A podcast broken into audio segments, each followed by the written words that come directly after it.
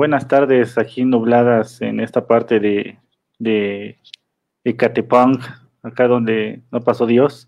Este, bienvenidos aquí a su programa Tu Frecuencia. ¿Cómo están? Espero que estén bien y que se estén cuidando. Bien, bien, bien, cuidaditos aquí en casa, este, haciendo lo mejor posible para estar cuidados en esta cuarentena. Elda Robles, ¿cómo te ha ido? ¿Cómo están, chicos? Oigan, es muy afortunado, somos muy afortunados de no necesitar salir de nuestras casas ahora que amaneció nubladón y que está lloviendo. ¿Cómo ven? Pues bien, fíjate que eh, raro, pero aquí en la ciudad de este, hermana República Hermana de Atizapán está soleado. De hecho, tengo un lampareo acá atrás que no es, no es que tenga fondo blanco o que mi, mi, casa sea así tan enorme que, se, que no se vea que hay atrás, sino hay una mugre lámpara, hay una mugre este, ventana y se ve como si fuera un foco por la misma luz que hay, y eso está bien raro, ¿eh? En todos lados yo sé que ahorita ya empezó la, la lluvia o que ya se puso nublado y aquí pues está, este, pues soleado. Muy raro. Sí, acá tenemos, este, tormenta eléctrica ya. Órale, bueno, pues eso viene para acá seguramente. Ayer no les tocó la lluvia catastrófica esa con nubes negras y, este, y relámpagos. Pues más o menos, yo esperaba una cosa ¿Una cosa más fuerte? Sí, pero nada más, una, una lluviecita. Oye, pues muy bien, pues bueno, pues ya empezamos una semana más, una semana ahora sí del mes de agosto. ¡Uh! Estamos en el mes de agosto, por fin.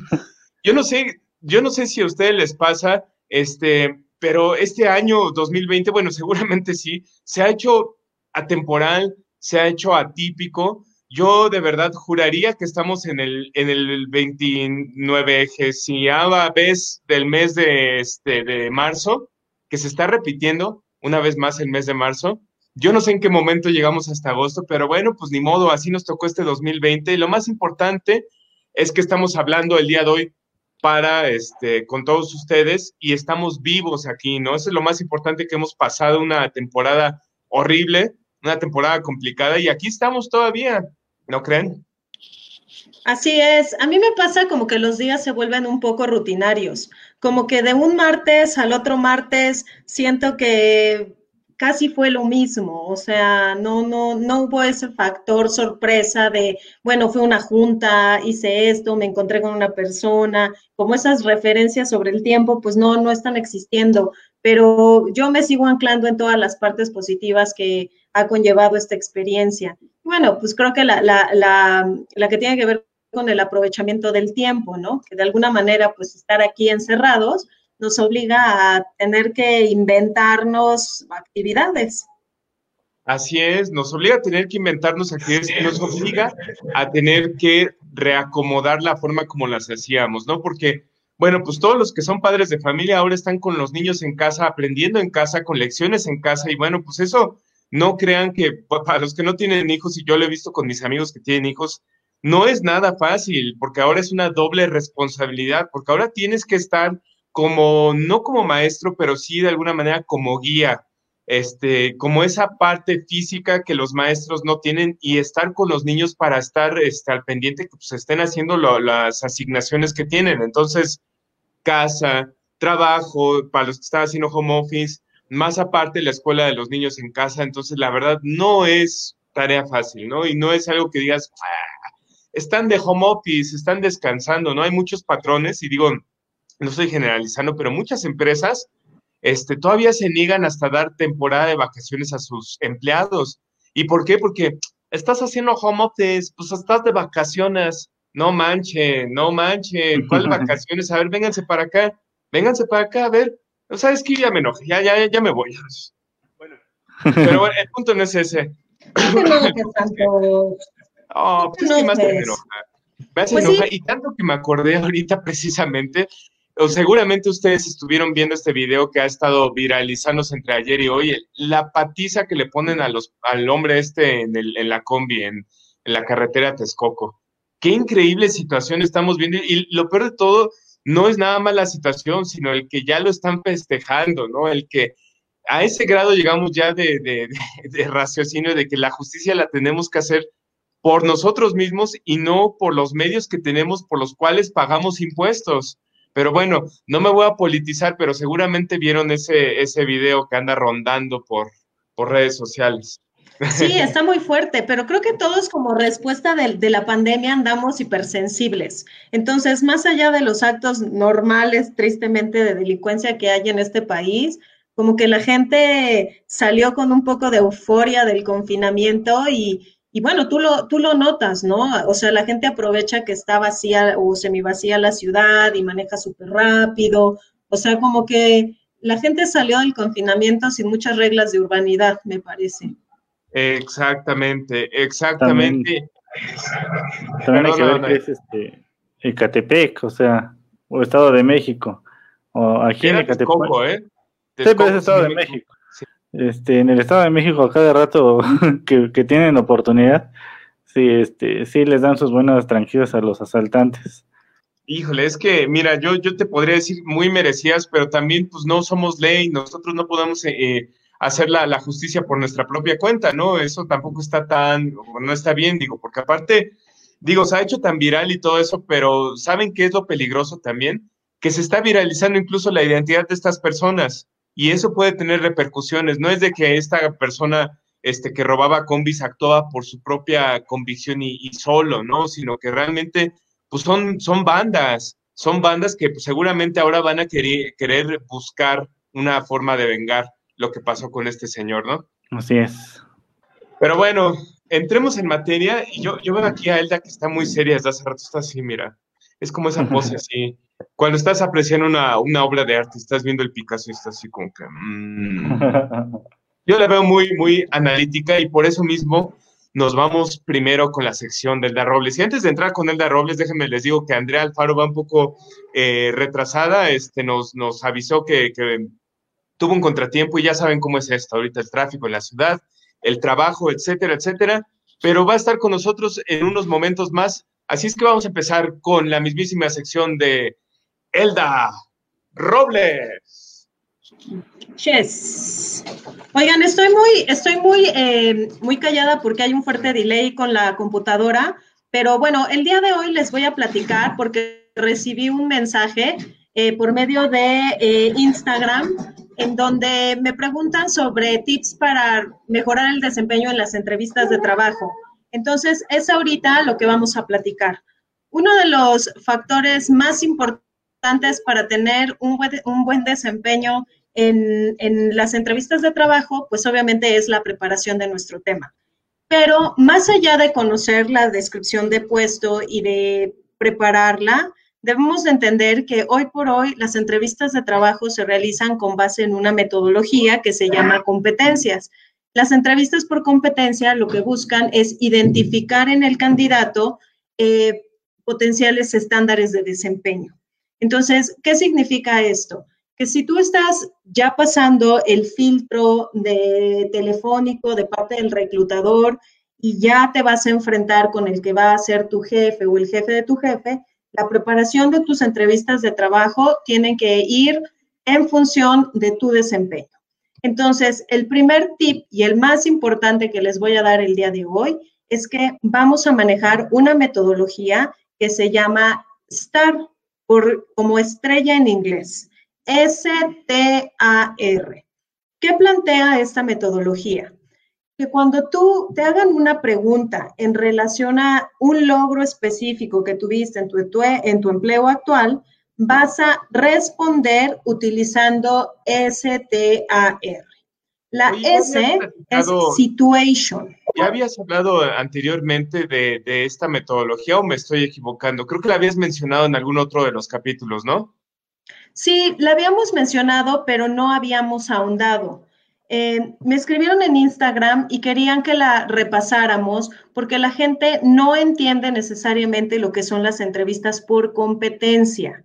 Entonces, lo que queremos es que el entrevistado ponga en la mente del reclutador cuáles son sus competencias de desempeño. Es decir, no basta con decir, me fue muy bien, eh, supe manejar el, equipo, eh, ahorré 10 mil pesos mensuales, por decir algo, en una transacción, sino que debemos de contar una historia. Recuerden que en el episodio anterior platicamos con José Ángel de que es muy importante empezar a destacarnos en nuestras entrevistas a través de contar historias. Y contar historias en una entrevista de trabajo tiene que estar, digamos, ordenada a partir de una S de situación. Entonces, como siempre, vamos a hablar a través del ejemplo. Vamos a suponer que tú eres una persona de, ¿qué te gusta, Santos? A ver, escoge una... ¿Una profesión? Sí. Eh, digamos que soy este vendedor vendedor, lo que decíamos la semana pasada, vendedor de, música, vendedor de discos. Este, me, dedico a vender colecciones este, para gente que se dedica a eso, a coleccionar. Ok, tú eres vendedor y estás aplicando para una posición de desarrollo de negocios para la industria del disco. Vamos a pensar. La industria musical. de, la, de la industria musical. Entonces, lo primero que te van a, a preguntar es cuál fue tu logro mayor en tu tienda de discos. Y tú lo que vas a decir, lo primero es vas a describir la situación, el entorno que rodeó tu logro. Entonces, puedes decir que tú iniciaste eh, en una tienda como responsable eh, de la apertura, donde tenías mucha competencia alrededor. A lo mejor en la misma cuadra habían otros dos competidores que manejaban el mismo portafolio de música, los mismos géneros, que también que vendías desde vinil, cassettes, en fin, ¿no? Ese es como el preámbulo, esa es la S de estar. Cuando el reclutador oh. entiende esto, puede poner en contexto el logro, ¿ok? Después vamos a entrar en la parte de la T, que tiene que ver con las tareas, un poquito más con las responsabilidades. Entonces, otra vez, retomando el ejemplo de tus logros, tú vas a decir que eras responsable, ya lo vimos, de eh, tener, tenías una cuota mensual, de ventas, porque pues tú eras vendedor. Entonces, tú tenías que, que colocar en productos de vinilo, pues, ¿qué te parece? Unos 30 mil pesos. Esa mínimo, era tu mínimo, ¿eh? responsabilidad. 30 mil por semana. Como algo fuerte. Así es. Entonces vamos, vamos entendiendo que tú tenías una cuota en viniles de 30 mil pesos y que además tenías competencia agresiva en la misma cuadra. Y por el otro lado, vas a vamos, a, vamos a desarrollar la historia de cuáles acciones tomaste para llegar a ese objetivo.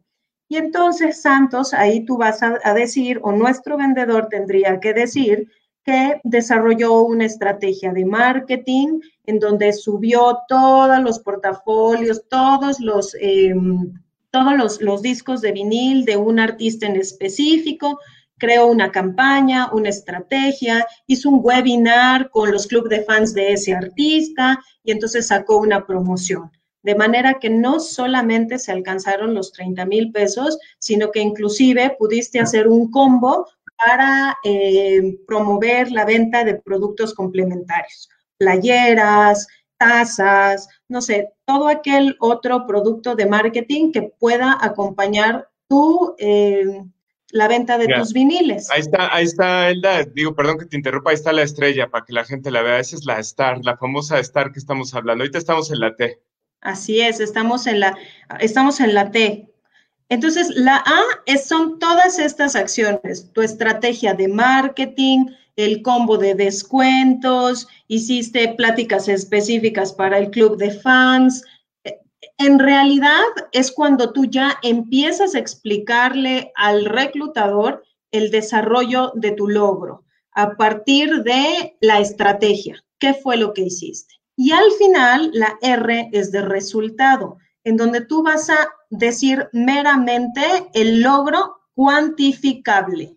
Entonces, además de decir que desarrollaste pues todo lo que ya dijimos, vas a concluir o cerrar tu historia diciendo que vendiste los 30 mil y tal vez 50 mil pesos más en otro tipo de productos.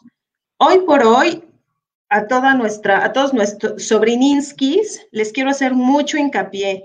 El éxito en una entrevista de trabajo poderosa es que tú tengas la capacidad de llevar al reclutador a través de tus historias, pero siempre con un orden.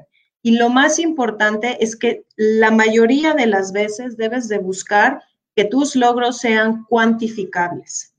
Así es, así es, y bueno, para la gente, me alcanzo a ir ahí al fondo, este, de hecho es como tétrico, cuando oigo mi voz soy así como de ultratumba, entonces está padre también el efecto para, para la gente que lo escucha. Pero bueno, la idea de esto es darle un contexto a la gente que está en búsqueda de empleo, bueno, pues cómo hacerlo mejor. O sea, son todas estas herramientas y estrategias que Elda nos ha estado compartiendo en, todas estas semanas. Y seguramente también para la gente que no vio los demás capítulos, pues pueden revisarlos este, nuevamente. Y todo esto va agregando a la forma como estamos haciendo nuestra estrategia personal, ¿no?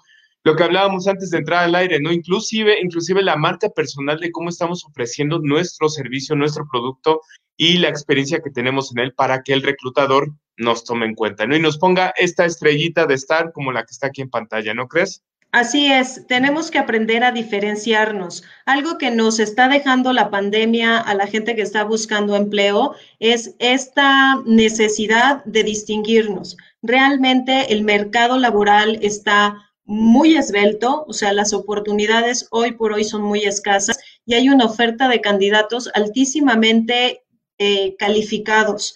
Entonces, hay que llegar preparados, siempre lo diré. Una oportunidad, cuando ya te están llamando para una entrevista, quiere decir que sorteaste un filtro probablemente de 30, 40, 50 personas. Entonces, nunca hay que subestimar la preparación en las entrevistas, porque puede ser la entrada a un proceso mucho más serio de reclutamiento.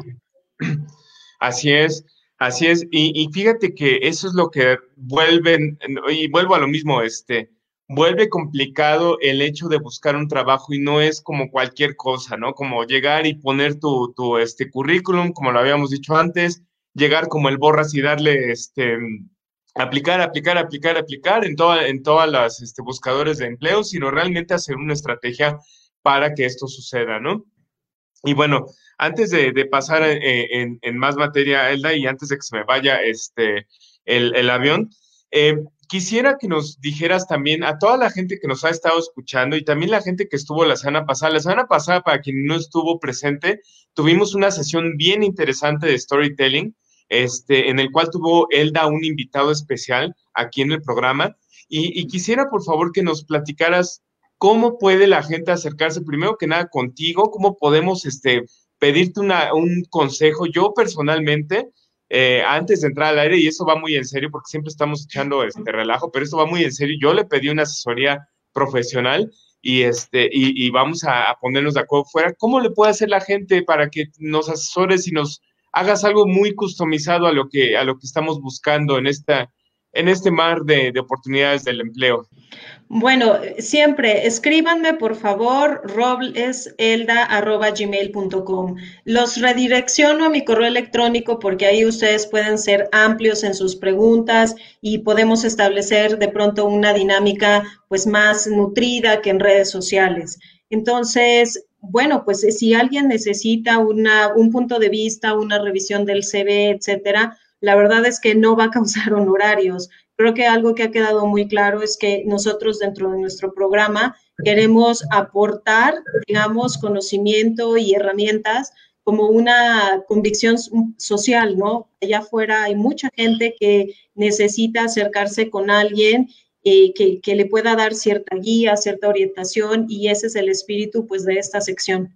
¿Qué más has visto ahorita en esta temporada de pandemia? Precisamente este, creo que hace mucho sentido mencionar, tú que eres una experta con muchos años de experiencia, principalmente en el área de recursos humanos, reclutamiento y demás, ¿qué es lo que has visto más incisivo ahorita en la gente? ¿Cuál es la preocupación? ¿Colocarse de nuevo?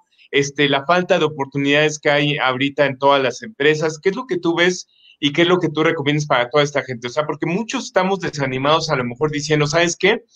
Pues no hay oportunidades porque pues no hay ni dinero, ¿no? No hay movimiento ahorita en, las economías. O sea, todo esto se fue al caño y no hay ni forma de cómo buscar una oportunidad. Mejor me voy a sentar y voy a esperar a que llegue algo mejor o, o mejor cuido lo que tengo, ¿no? ¿Qué es lo que tú recomiendas ahí, Elda? ¿Qué es lo que has visto? Bueno, eh, no, podría darte una respuesta totalmente parcial porque cada persona es un mundo, pero lo que creo es que se ha dividido un poco eh, en dos, dos, grandes grupos. Los que tienen empleos y dentro de esta población pueden estar los que están contentos, porque sí, muchas compañías han dedicado un esfuerzo importante a cuidar a sus empleados, desde la parte sanitaria, desde ciertos aspectos, eh, cuidar su calidad de vida y tal y hay otro grupo. Ay, mira, tenemos invitada especial. No, oye, no, no, que nos salude bien, para que, que salude a la audiencia, por favor. Vamos a quitar esta estrella que nos está estorbando. Hola. Hola. ¿Cómo estás? Acompañando, acompañando. ¿Y hay otro grupo, Santos? Ah, qué bueno, qué bueno. Quédate con nosotros. Quédate. Oye, pues comparte la cámara, Elda, por favor, para que se vean ambas.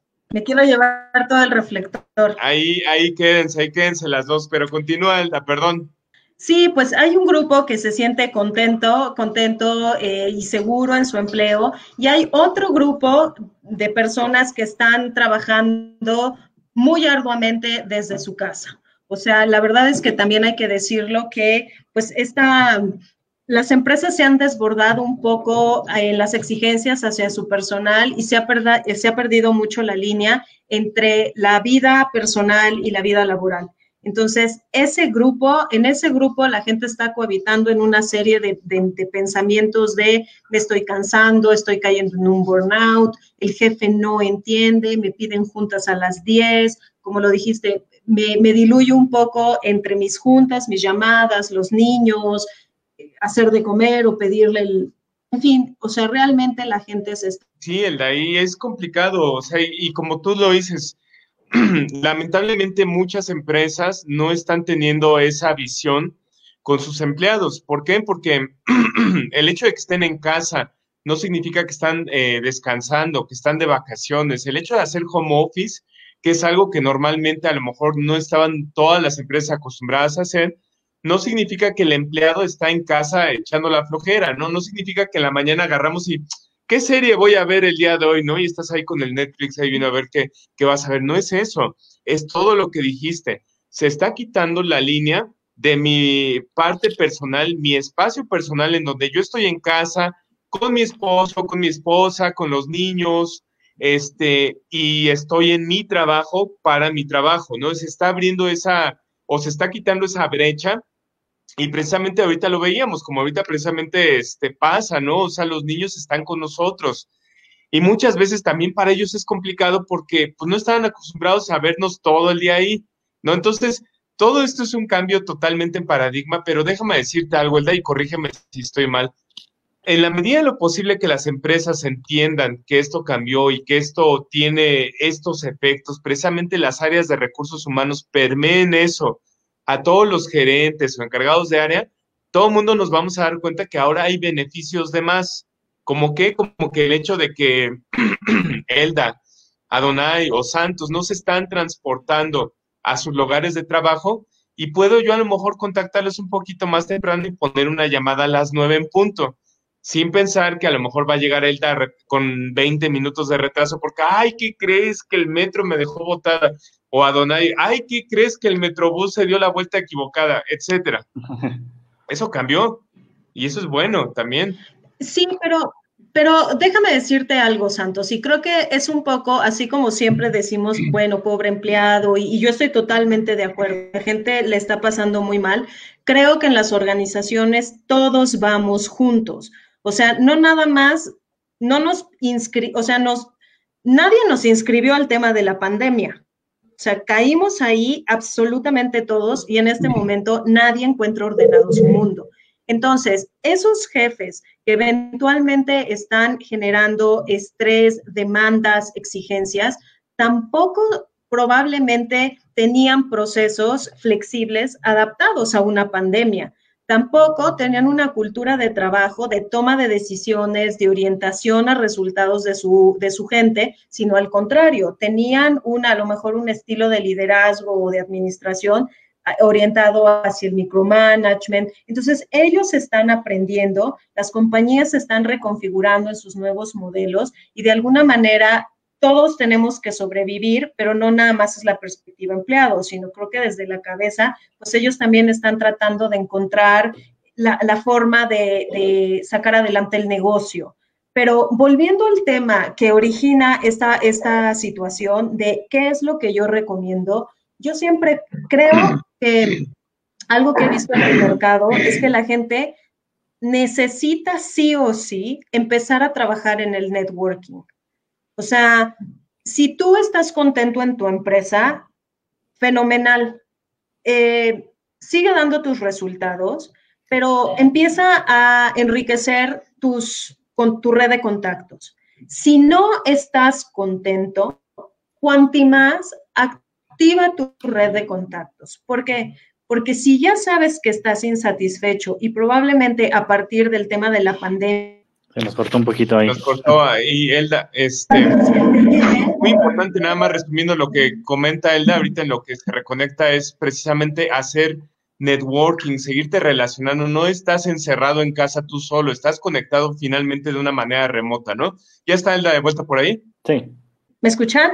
Sí, adelante. adelante. Sí, adelante, adelante, nos comentabas. Nos comentabas. Sí, eh, el el tema del networking es muy importante porque típicamente eh, empezamos a, conocer gente, empezamos a pedir referencias de contactos de segundo, tercer nivel, cuando verdaderamente estamos a punto de... Eh, seguimos teniendo un poquito de problemas, eh, pero bueno, mira, igual este, lo que se reconecta, pon por favor esta imagen de Donay de, de la señorita que, que, precisamente nos ha mantenido en casa. No es ninguna otra mujer, señoras, señoras, no se vayan a encelar de que el marido anda con otra, la Susana. La Susana a distancia, pues tenemos que mantenerla y eh, independientemente de que estemos ya trabajando en oficina, porque muchos ya regresaron a trabajar en las oficinas desde hace, pues al menos un mes, algunos, algunos este, apenas en el mes de agosto se reincorporan. Lo más importante es que tengamos este, las medidas de precaución algo que está pasando mucho en, los trabajos, sobre todo en el camino de trabajo, es que no estamos teniendo la sana distancia. Entonces, ahorita hablaremos un poquito más de ello, pero bueno, Elda, ya que estás de vuelta por aquí, pues les decía a la gente que nos está escuchando que todo esto debido a una mujer, todo es consecuencia de una mujer. Y señoras, no se pongan celosas porque esta mujer no existe, esta mujer es nada más la que los mantiene vivos, la Susana a distancia. Pero bueno, Elda, Sí, es muy importante ser mejor amigo o amiga de sana distancia. Susana, por favor, no sana distancia, no, Susana distancia. Dije sana, es, Susana distancia. Sí, sí, sí. Sí, claro. Pero bueno, Elda Robles. Entonces, resumiendo solamente que sigan haciendo networking, que sigan trabajando en todos esos objetivos para para este, buscar un nuevo trabajo y que no se desesperen, ¿verdad, verdad Esto no es el fin del mundo ni es el acabose profesional para todos.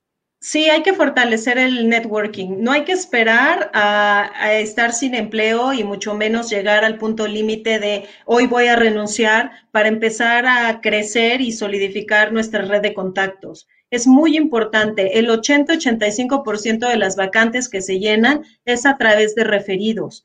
Entonces, si tú desde ahora sabes que no estás en el lugar correcto, no tomes una decisión impulsiva sin un paracaídas. Tu mejor paracaídas probablemente en este momento es tu línea, es tu, es tu red de contactos. Y algo muy importante es que hoy estaba leyendo un artículo que decía que regularmente tú te vas a colocar dentro de tu red de contactos en un segundo o tercer nivel. Déjame, déjame explicártelo.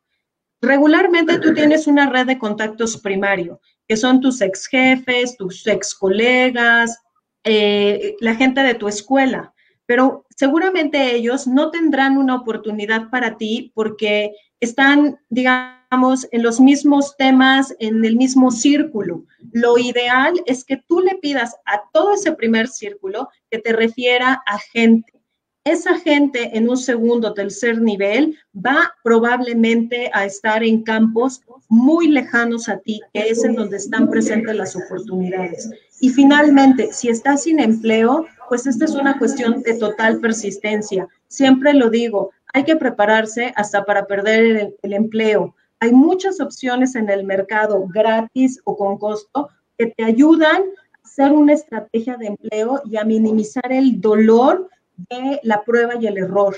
Entre menos prueba y error tengas en tu búsqueda de empleo, agilizarás tu, tu recolocación.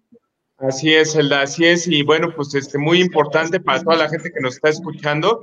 Este, muy importante. Y Elda, bueno, pues antes de que, de que cerremos la sección, por favor, este, compártenos tus redes sociales, la forma de contacto para la gente que quiera una pequeña luz en este camino. Este, Elda Robles ha ofrecido por aquí su ayuda y, y seguramente Elda, con toda la experiencia que tiene, todo el conocimiento que tiene, nos puede ayudar. Elda Robles, ¿cuáles son tus redes de contacto?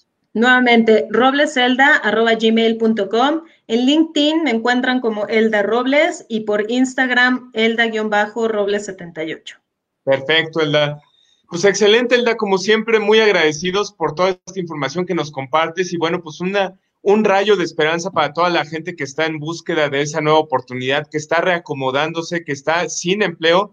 No se desesperen, amigos, amigas, amigues estamos este, solamente en una transición, todo esto va a pasar y bueno, pues este, calma, este, seguiremos aquí en la sección de Elda Robles, eh, Construyendo tu Futuro, platicando de más y más temas que puedan ser de relevancia y que les puedan ayudar precisamente a encontrar el mejor camino durante esta situación complicada. Elda Robles, como siempre, un honor y no sé si te vas a quedar Patrones. con nosotros al, al chacoteo para el rato o ya nos, eh, nos despides por tu alfombra. Al rato me reconecto. Órale, Al rato Vamos me bien. reconecto, con muchísimo gusto. Aquí voy a estar. perfecto. muy bien. Elda. Nos vemos a ratito. Pues bueno. Al ratón vaquero. al ratón vaquero. Y bueno, pues sigamos con el programa. Y bueno, pues por ahí ya tenemos gente que nos está viendo. Este Daniel Martínez, creo que andaba por ahí. Sí, aquí anda. saludarlo, sí. Adonai. Este, gran fan Pues un tuyo. saludo aquí. Primero un saludo. luego vivo. dice. Ándale, no, bueno, pues está muy filosófico ahora Daniel Martínez y, y bueno, pues vamos a estar filosóficos el día de hoy, vamos a estar, por ahí traigo dos, dos temas este, eh, que les quiero platicar, uno de ellos es así como, este, como de destino y de fuerzas ahí, eh, este, que, que hace que se junten y sucedan cosas en el amor, y me voy a poner meloso y romántico, pero bueno, antes de entrar en eso, y digo, Adonai, este, platícanos qué nos traes esta semana, este, qué, qué película nos vas a sugerir y, bueno, pues, cuál sería la recomendación de la semana para toda la gente que nos escucha. Espero que no sea nada de zombies, porque es, no, no, me dan miedo, me dan hasta asco los zombies. Pues fíjate que es algo parecido. No, sabía que era de zombies. ¿Qué es, qué es algo parecido? Cuéntame, ¿de qué se trata? Es como, digamos, una trilogía de, de películas basadas en una novela. Ajá. Este, digo, estoy contando tres, hay otra, una cuarta, pero esa no la estoy contando porque se sale de la temática. Eh, bueno. No va a ser una de esas así que no se puedan ni decir aquí al aire. Seguramente hay, pero no vamos a entrar en, detalles, ¿no?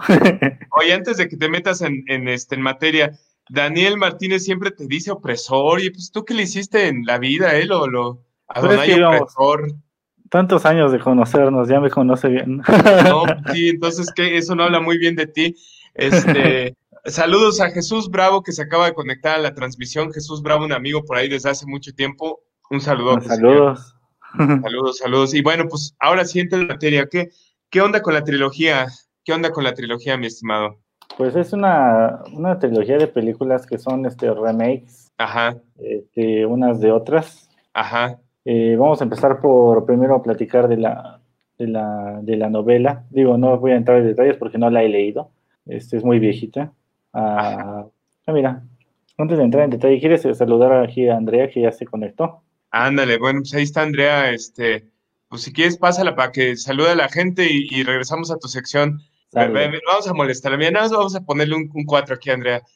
No, te digo, ya hay gente que llega bien tarde Hola y se conecta a la mitad y quieren que la pasen este, a dar la bienvenida a todos. No, ay, Andrea, ¿cómo estás? Perdóname, pensé que no nos escuchabas. yo estaba escondidita así, en, en bambalinas. Andrea Alfaro, bienvenida, ¿cómo estás? Bien, algo Hola. apurada, creo que se que llegué tarde. Hola a todos, nuestro público conocedor. La Público neta, llega tarde, conocedor. soy yo.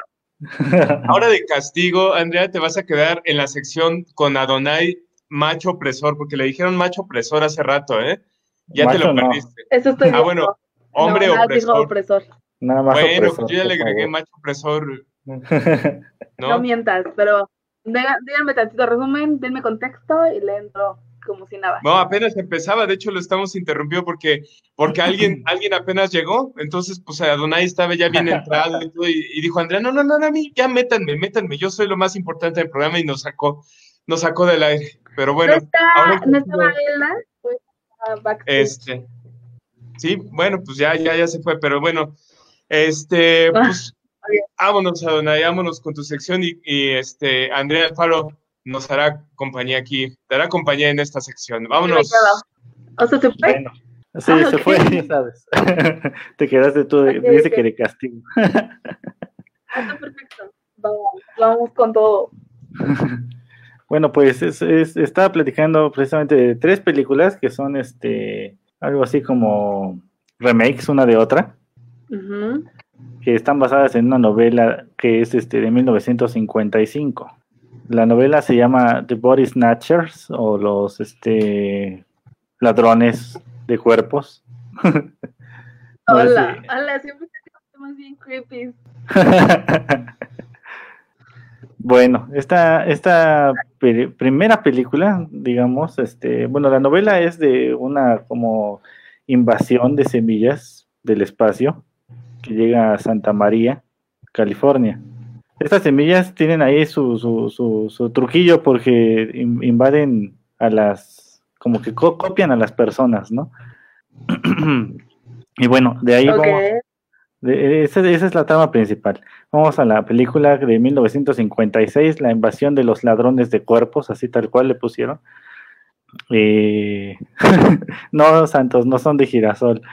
Este, esta película está dirigida por Don Siegel y protagonizada por Kevin McCarthy y Dana Winter. Eh, esta película no se puede decir que es de terror, porque la verdad este, es más como ciencia ficción suspenso. Eh, bueno, esta, esta película comienza así como con el doctor, eh, doctor Miles Bennell se llama ahí, este, va, lo, lo están interrogando unos policías y este cuate está así como que todo loco, ¿no? Eh, como paranoico, le está este, contando historias que son, este, según ellos, incoherentes. Eh, y pues empieza ya a contar su historia, ¿no? Que él estaba en un congreso eh, de, de medicina y regresó a su, a su pueblillo natal, que es ahí este, Santa, Santa María, en California.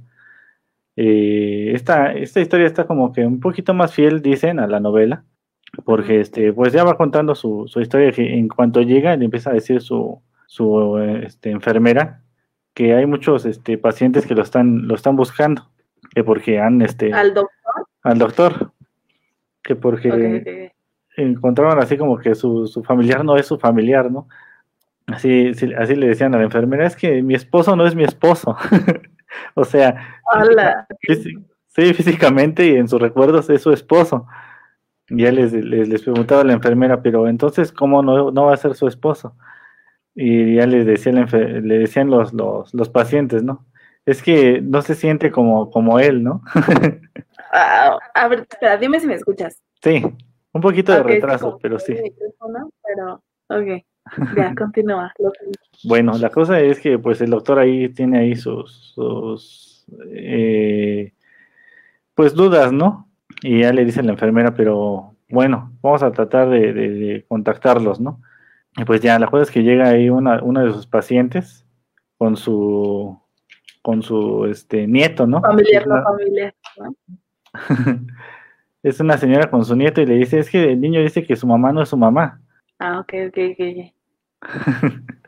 Y pues bueno, no les voy a, a hacer este muy, muy, no les voy a contar toda la película, pero pues este ahí eh, empiezan a notar él y sus amigos, en especial este, El nieto. En especial su pareja.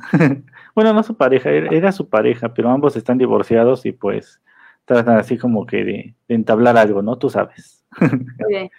Pues no sé realmente, pero te diré que sí. pero bueno, este ahí empiezan a notar cambios, ¿no? Oye, pero mira, sin contarnos sobre la película, tú viste ya las versiones. Sí. O sea, todas tienen como la misma, el mismo punto de que ok, es un nieto que dice que su mamá no es su mamá, o cambian como de familiar, depende de la película. Depende de la película. Mira, esta película es más como, por eso digo que no la podemos categorizar como terror, yo la pondría como ciencia ficción, tal vez un poco de suspenso, porque realmente no pasa mucho, ¿no? Digo, sí pasan así como que un, un cuerpo que dicen que, que, era, este, de hecho se estaba formando el cuerpo de su amigo, pero no sacan escenas este, de terror realmente, ¿no? En cambio, si pasamos a la de 1978, este, que se llama Los usurpadores de cuerpos, ya no está tan, tan grande el título, este... pues, pero sigue estando igual de raro. Sí, sí. Pero bueno, aquí sí sacan un poquito de, contexto, porque en la otra no sacan de dónde demonios vienen las semillas. En esta de 1978 sí, sí sacan un poquito de cómo viajan por el espacio y todo esto, ¿no? E igual, fíjate, empiezan así como que historias de, es que mi, mi esposo no es mi esposo, ¿no? o mi, mi, mi padre no es mi padre, ¿no?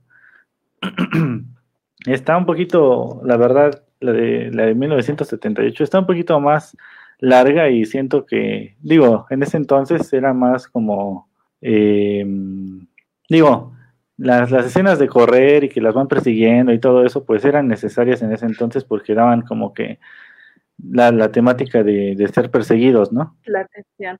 Ahí, ahí, la fotografía estuvo bastante padre, este, tanto en cómo sacaron la, la, las semillas y los efectos especiales de las, de las, este, vainas, porque eran como unas vainas gigantes donde este, se, se creaban los dobles. ¿Qué hacía la gente con las semillas?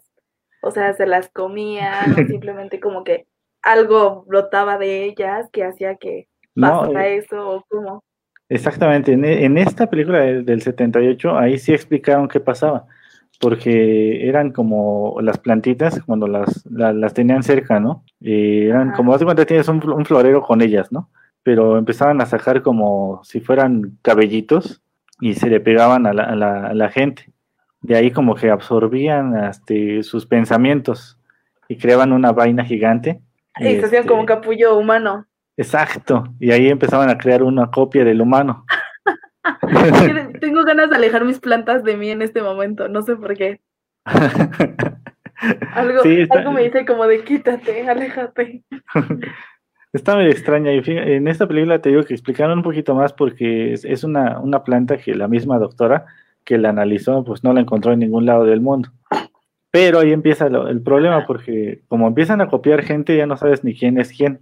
Es como la película de la cosa, ¿no? Del extraterrestre. Que, y por si la van a quitar de Netflix. Sí, ya mero, ya. O sea que si no la han ya, visto, veanla. Ya es ahora o nunca. Ahora o nunca. Y Oye, pues, pero bueno. veo que esta película junta todo lo, lo raro que te, que te gusta. Sí, sí, Extraterrestres, eh, naturaleza, yo creo, yo creo.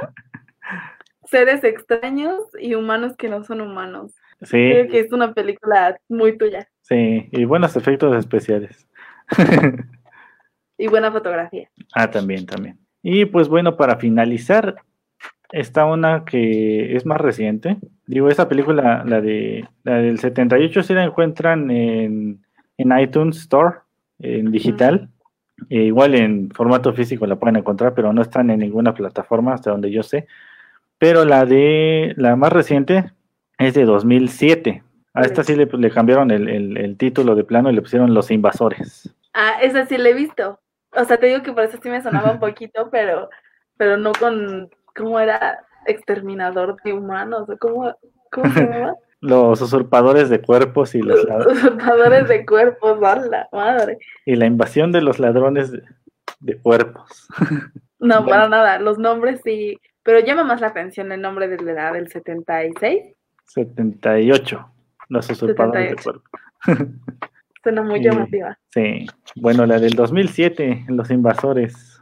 Esta película fue este pues no el último, porque creo que van a sacar una serie o algo así, una película eh, en el 2019 van a sacar una, pero bueno, nos quedamos hasta esta, ¿no? Ajá. Eh, en esta película es, es, protagonizada por Nicole Kidman y Daniel Craig, creo que se llama. Eh, el que es este, este, James Bond. James Bond. Uh -huh. en esta película igual sacan un poquito más de contexto de dónde vienen, este, ahora no son semillas, ahora son este Bienvenido otra vez. ahora son como, como un tipo para. ¿Qué quieres ahora? Uy, no, bueno, me voy, ya. Pero a ver, sí, platicando de las semillas, Ana, perdóname por interrumpir. No, no ya pues fíjate que ya no son semillas, es como un parásito. ya no son semillas. Y esta película, tal vez en este contexto en el que estamos ahora, es este, como de esas teorías de conspiración, porque lo, lo, lo tienen así como, lo, ¿cómo decirlo? Bueno, le echan la culpa que es una, una gripe, ¿no? A lo que está pasando, porque este, de pura casualidad eh, este, enviaron una, una nave al espacio, y cuando viene de regreso, pues no, no llega viva, ¿no? Explota. La cosa es que los restos de la nave pues caen en todas partes para esto este, llegan ahí los de Seguridad Nacional, los de la NASA, pero llegan los de los de los de salud, ¿no? Los de la Secretaría de Salud. Algo así, pero estadounidense, ¿no? El CDC, ya sabes. De la OMS. Ah, el, López Gatel de allá. Ah, algo así, fíjate, ¿no? Porque este, bueno, allá, allá ven y este cayeron pedazos en todas partes, ¿no? Este, y pues para juntarlos, ¿no? La frase cuando llega este, este cuate, que resulta, que resulta ser el ex esposo de Nicole Kidman ahí, este, pues le, le dicen, no, pero ¿qué encontraron? ¿no? Y ya le, le, dicen, es que encontramos un parásito o algo así que no sabemos qué es, ¿no? Y ya lo, lo, ve, ¿no? Es como una membranita. Y ya, ¿no? Se sale de la escena y llega una niña, ¿no? Con un pedazo de metal y le dice, esto cayó encima de mi techo, ¿no? Y pues el baboso no trae ni guantes y lo agarra y se corta, ¿no? Y pues ya. Ay. Se llamaba doctor. Le pobre. O, sea, ¿se muere luego, luego? No, pero aquí es la diferencia, porque se supone que en la vida real y en lo que pasa en la del 78, lo, las víctimas se convierten en polvo una vez que son copiadas.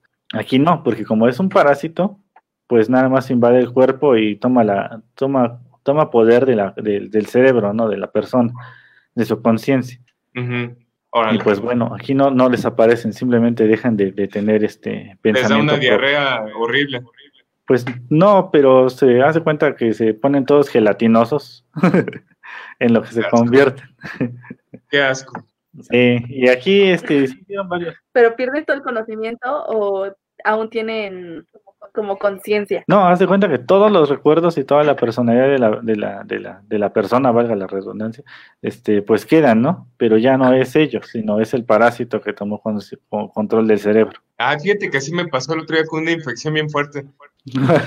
ya no era yo, sino era el parásito que me controlaba todo. Suele pasar. Suele pasar, sí. Suele pasar. Que uno ya no es dueño de sí. Exacto, es dueño de tu cuerpo. Órale, Y entonces, o sea, cambian totalmente a, la otra película de las semillas. Sí, fíjate, aquí lo ponen, digo, como un parásito. Este. Y le, sí le hicieron varios cambios. La verdad, esta es un poco más dinámica, más rápida. Eh, la del 78, como le decía Andrea, este, tienen escenas de persecuciones demasiado largas y la verdad, este, para las generaciones de ahora, tal vez no tengan así como que razón de ser. Sí, es así como que ya párenle, ¿no? Desde que toda la película corriendo, o sea, no saben si es como Forrest Gump o realmente una película de... Sí, no, van, van, van escapando, escapando, o sea, no, ves, hay partes donde no pasa nada. Y siguen este, corriendo. No, y es nada más la psicosis, así como que algo está pasando, algo está pasando, ¿no? Pero no pasa nada, ¿no? Y así abren esos ojotes, así como le hiciste a Ana, y así de, algo está pasando, algo está pasando. Sí, de hecho, sí. me imagino las escenas muy extrañas, de verdad. Sí, sí, no, y en, la de invasores, este, digo que es un poco más rápida.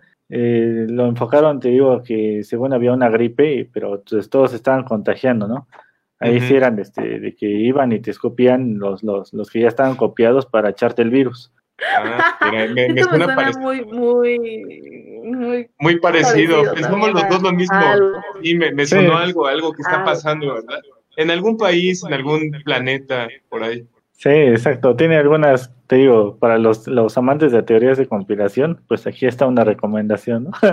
Esa y la de pandemia seguramente fueron pensadas por los conspiradores cuando Bill Gates diseñó este, este virus con 5G que, que, le van a inyectar a la gente, ¿no? Sí, pues fíjate que aquí les empiezan a hacer una vacuna y de hecho una, una reportera les pregunta, ¿no? Pero ¿cómo si acaban de descubrirlo ya tienen vacuna? Ah, bueno. Un mundo en Lindolandia. Sí, sí. Donde la vacuna es luego, luego y, y, la gente no se escupe una a otra para contagiarse. No, no, eso no pasa. Oye, Donay, pues entonces, perdón, ¿ibas a decir algo? No, nada más, este, pues bueno, la, la del 55 ya, digo, la del 56 ya entra como en cine de, de culto porque fue bastante reconocida. De culto. Este, como una de las primeras, este, maestras de, de, de, invasiones extraterrestres, ¿no? Órale. Oye, bueno, pues para la gente que nos va sintonizando, no hay nada más que mucho los extraterrestres. el suspenso y el terror y la ciencia ficción. Oye, para la gente que nos va sintonizando apenas, ¿puedes recapitular los nombres de las películas que has mencionado y los años para que las puedan buscar y las que se puedan buscar también? Porque hay sí, está difícil encontrar la del 56. Este, es La invasión de los ladrones de cuerpos del 1956, este, dirigida por Don Siegel. Esta, si son de, ¿qué es? Uruguay y Argentina, creo, hay una, hay una, este, como servicio de streaming que tiene puras películas, este, retro, de terror, ciencia ficción. Este, qué afortunados, la verdad, porque aquí hace falta mucho eso. ¿Pero es legal el sistema ese o es de esos que recomiendan ahí tu, No, es como tipo no, es como tipo Netflix, es de paga, este, por suscripción. Este, te digo que hace falta que llegue aquí, porque sí tienen buena, buena colección. Sí estaría muy padre. Sí, pero bueno, si no, este, pues busquen en formato digital, a lo mejor la encuentran. En, físico no la he encontrado. La que sí pueden encontrar más este, fácil en formato digital es la del 78, Los usurpadores de cuerpos. Esa la, la encuentran en iTunes Store, en, a la renta y a la compra. y la de los invasores, como es más reciente, pues la pueden encontrar en DVD, este, incluso en Blu-ray, creo. O sea que no hay pierde, ¿no? No hay, no hay pierde. Órale, suena muy interesante, Adonai. De verdad, está, suena muy curiosa. Siempre llegas con algo muy extraño. Aparte, como dice Andrea, como que estas películas como que mezclan todo lo que más te gusta. Naturaleza, monstruos, cosas raras, enfermedades bizarras no sé, tipo zombie casi, porque no, no es de zombie, pero pues es como que del mismo estilacho, ¿no? Más o menos, ahí, este, ahí este, se, se, camuflajean a veces tratando de no mostrar ninguna expresión, ¿no? Los, los protagonistas. No, hombre, bueno, pues está muy bien, Adonai, vamos a buscarlas. Este, déjame decirte que mis padres siempre ven todas las películas que recomiendas. Este, bueno, no siempre, pero sí la gran mayoría las ven, ¿no? Por ejemplo, La Cosa, vieron las dos cosas que recomendaste la viejita y la nueva. Entonces, y a tus papás bien zapados también, ¿no? sí, no, ya son fans de las películas de Adonai, ya les gustan de zombies y de cosas así bien raras y del perro ese que patearon. Sí lo patean, ¿no? ¿El perro o qué le hacen? ¿A cuál? ¿El de la cosa? De la cosa. Ah. No, ¿cuál le lo patean? ¿Lo, le, lo disparan? Ah, lo disparan. lo patean, bueno, yo no la vi, entonces andaba un poco no perdido. hubieran pateado. Pobrecito, no, ni ninguna de las dos, pero bueno, está bien, Adonai. Oye, pues muy buena la recomendación. Y bueno, pues vamos a, vamos a entrar en, en, materia de... Muy este, extraña. Muy extraña, muy extraña. Y bueno, pues la recomendación ahí para todos ustedes de la película de la semana de Don Adonai Martínez. Y bueno, pues nos vamos a lo que sigue. Y la siguiente sección es una sección muy cultural, pero también es muy chismosa y se llama es la de Campa. no, bueno, mira, Dios es grande y hasta se preció, fíjate, se preció justo en el momento de hacerme esa broma, pero bueno, una sección muy cultural y llena de chismes que se llama. Campa. Bueno, es la sección de Santos Campa que no se llama cultural. ¿Cómo? ¿Qué dijo, ¿qué dijo Andrea? Tiene retraso. tiene, retraso. No, bueno, la señal tiene retraso, pero bueno, pues eh, Andrea Alfaro, ¿qué nos traes preparada esta semana? A ver, no, no, de verdad, espero para cambiar mi modem de conexión porque sí está medio está, está, muy malita. Pues vamos a empezar con la sección de las, de las recomendaciones que les traigo en lo que te reconectas, Andrea. Y bueno, yo les dije hace ratito, traía algunos temas cursilones, trae algunas películas que a mí personalmente me encantan. Y bueno, pues esto va para hombres y mujeres, ¿no? Porque siempre está muy estigmatizado que la película romántica necesariamente tiene que ser para las chicas, ¿no? O para los chiques. Pero bueno, para los chicos, chicas y chiques. Este, realmente no, o sea, la película romántica a mí lo personal siempre me han gustado y estas eh, que voy a recomendar me han gustado mucho desde mi niñez, son películas que me han acompañado y que hasta la fecha las sigo viendo y me siguen gustando, fíjate, todas son esas películas que, que seguramente a ti te pasa, Onay, que todavía has visto 10 veces y que las puedes volver a ver otras 10 veces más, ¿no? Sí. Y nos vamos primero con un clásico de clásicos. Mira nada más. Fíjate que apenas la vi. ¿A poco? ¿Viste el estreno de Ghost? no, es que está en Netflix. Está en Netflix y fíjate que sí, apenas la pusieron hace como unos, este, unos cuantos meses. Este, meses, ¿verdad? Porque antes no estaba. Y dice ahí Elda Robles que ama esa película. Ghost es hermosa. Fíjate que Ghost tiene de todo un poco y les voy a platicar nada más sin entrar en detalles de, qué se trata Ghost, porque seguramente muchos lo han visto y, quienes no lo han visto sí quiero que les quede la espinita para ver esta película. Ghost es un clásico ya de 1989, este, protagonizado por Demi Moore y Patrick Swayze. ¿Qué película? Eh, primero que nada tiene estos dos grandes actores que, bueno, pues en paz descanse Patrick Swayze, que nos deja en 2007, si no me equivoco, y bueno, pues una participación especial de Whoopi Goldberg, que este, aparece ahí como una eh, lectora de, de o, una vidente, ¿no? Que puede ver esta Una medium, algo así, ¿no? Una medium, este, que no, no, no era vidente, porque no veía así. Y tu futuro, veo una mujer de cabello castaño, te lo estás sacando, le decía Demi Moore, ¿no?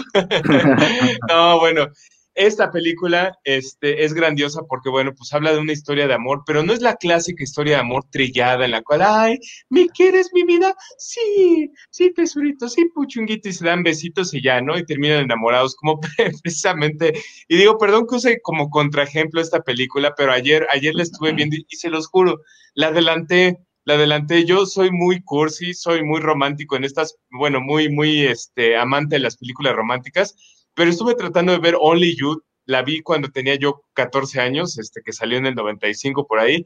Este, la, la, estuve viendo ayer con este, ¿cómo se llama? Robert Downey Jr. Y esta ah, señora, la que te gusta, ¿cómo se llama? Marisa Tomei, Ajá. de Spider-Man. Este, no, no la aguanté, te lo juro, se me hizo super cursi. O sea, super cursi, aparte que me cayó tan mal el personaje que interpretaba esta Marisa Tomei en Italia, precisamente, que se van a Italia porque está buscando este, el amor de su vida que le apareció en las cartas y le apareció con una vidente que le dijo, vas a encontrar a un señor que se llama Brandon, este, ¿cómo? Nada, nada. algo así de Damian Bradley, algo así, Damon Bradley, Damon Bradley, era el se me quedó tan grabado, pues, te lo juro, yo ya me quería dormir y le empecé a adelantar, le empecé a adelantar. Dice Elda que es el soundtrack es de Michael Boston. Mete a Elda para que comente que esas películas, seguramente ella las vio en el cine todavía por ahí, igual que, un servidor. ¿Verdad, Elda, Robles? Aunque no lo creas, como en el 93, 92, creo que son Liu. A, a, mí me contaba, a mí me contaba mi abuelito de esas películas. Me contaba que, que las vio él en el cine, imagínate. No, no, pues, somos casi a la premier de los cachunes, por favor, no te quieras. no, bueno, tú fuiste al concierto de, de menudo en el Estadio Azteca, imagínate. Estabas ahí, ven, claridad, quiero estar, amanez, ¿no? En, ese. Su esclavitud. Ándale, bueno, pero bueno, después regresamos al tema de menudo, porque le estaba platicando que, a diferencia de esa película, por ejemplo, de Only You de 1995, 94, perdón, Ghost de 1989 mezcla no solamente una historia de amor, sino también una investigación, porque déjenme les digo que esta película tuvo cierta investigación antes de ser hecha y mucho es de, cómo es el mundo después de la, de la, de la muerte, ¿no? Si bien no, no sabemos cómo es el mundo después de la muerte, no existe un manual que nos diga eh, tal cual es así. Existen muchas teorías, este, muchas teorías que vienen basadas de la religión muchas teorías que vienen basadas de lo esotérico y con esa eh, base de investigación, pues este, hicieron este, toda la trama de Ghost, ¿no?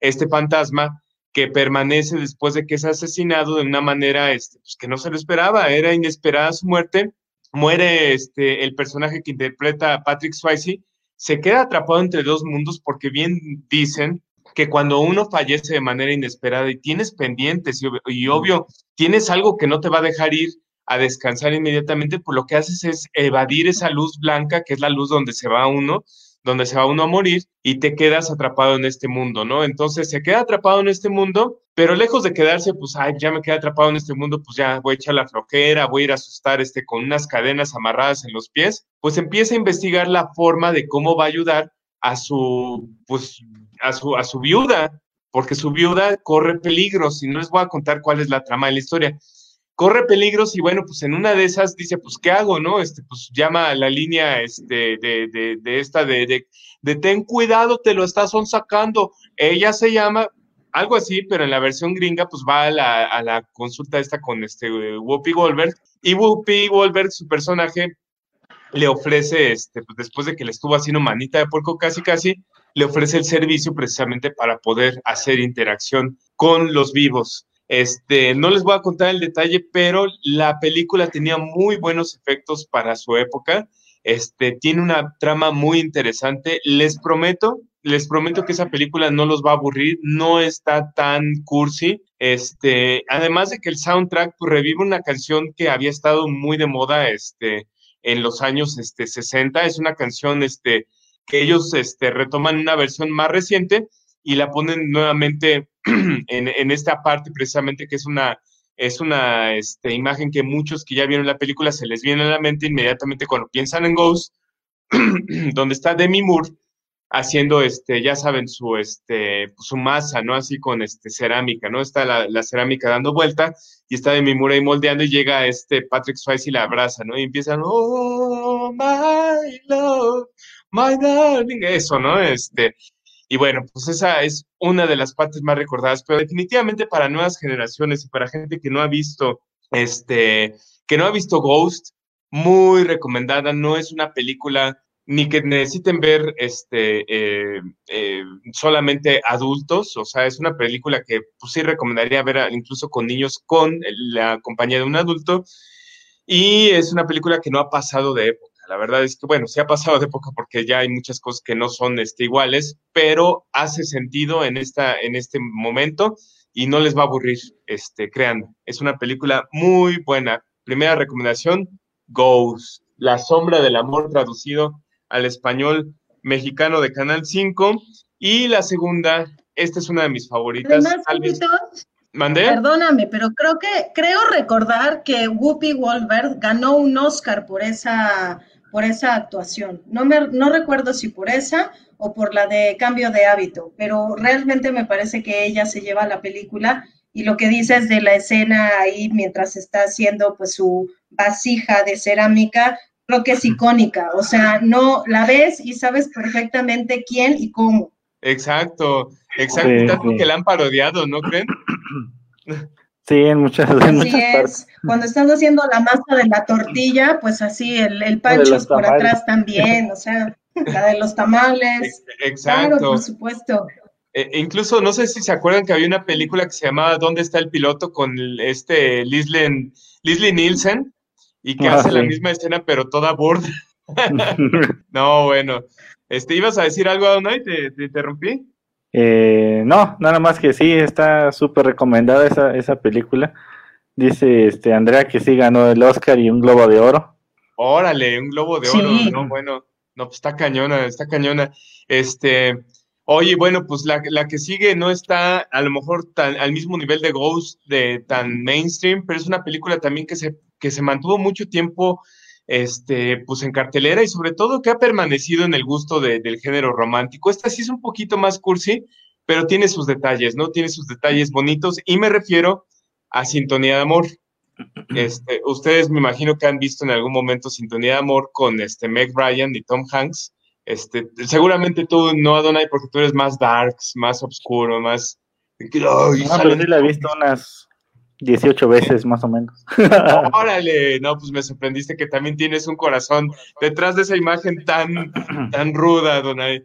Pero déjenme les platico rápido el plot de Sintonía de Amor o Sleepless in Seattle. Realmente el, nombre en inglés no tiene nada que ver con la traducción en español y prefiero el nombre en inglés porque habla precisamente del, tema realmente, ¿no? Este es eh, un insomne en Seattle, ¿no? En Sleepless in Seattle o Sintonía de Amor se desarrolla una historia muy bizarra porque existe un viudo, un recién, Tom Hanks enviudado, que está precisamente viviendo ese lapso, este, su periodo de duelo, ¿no? Está, él es un padre soltero ahora, que tiene un hijo, y precisamente pues se refugia un poquito en, ese, en esa etapa, porque está viviendo un dolor muy fuerte, se acaba de, ir su esposa.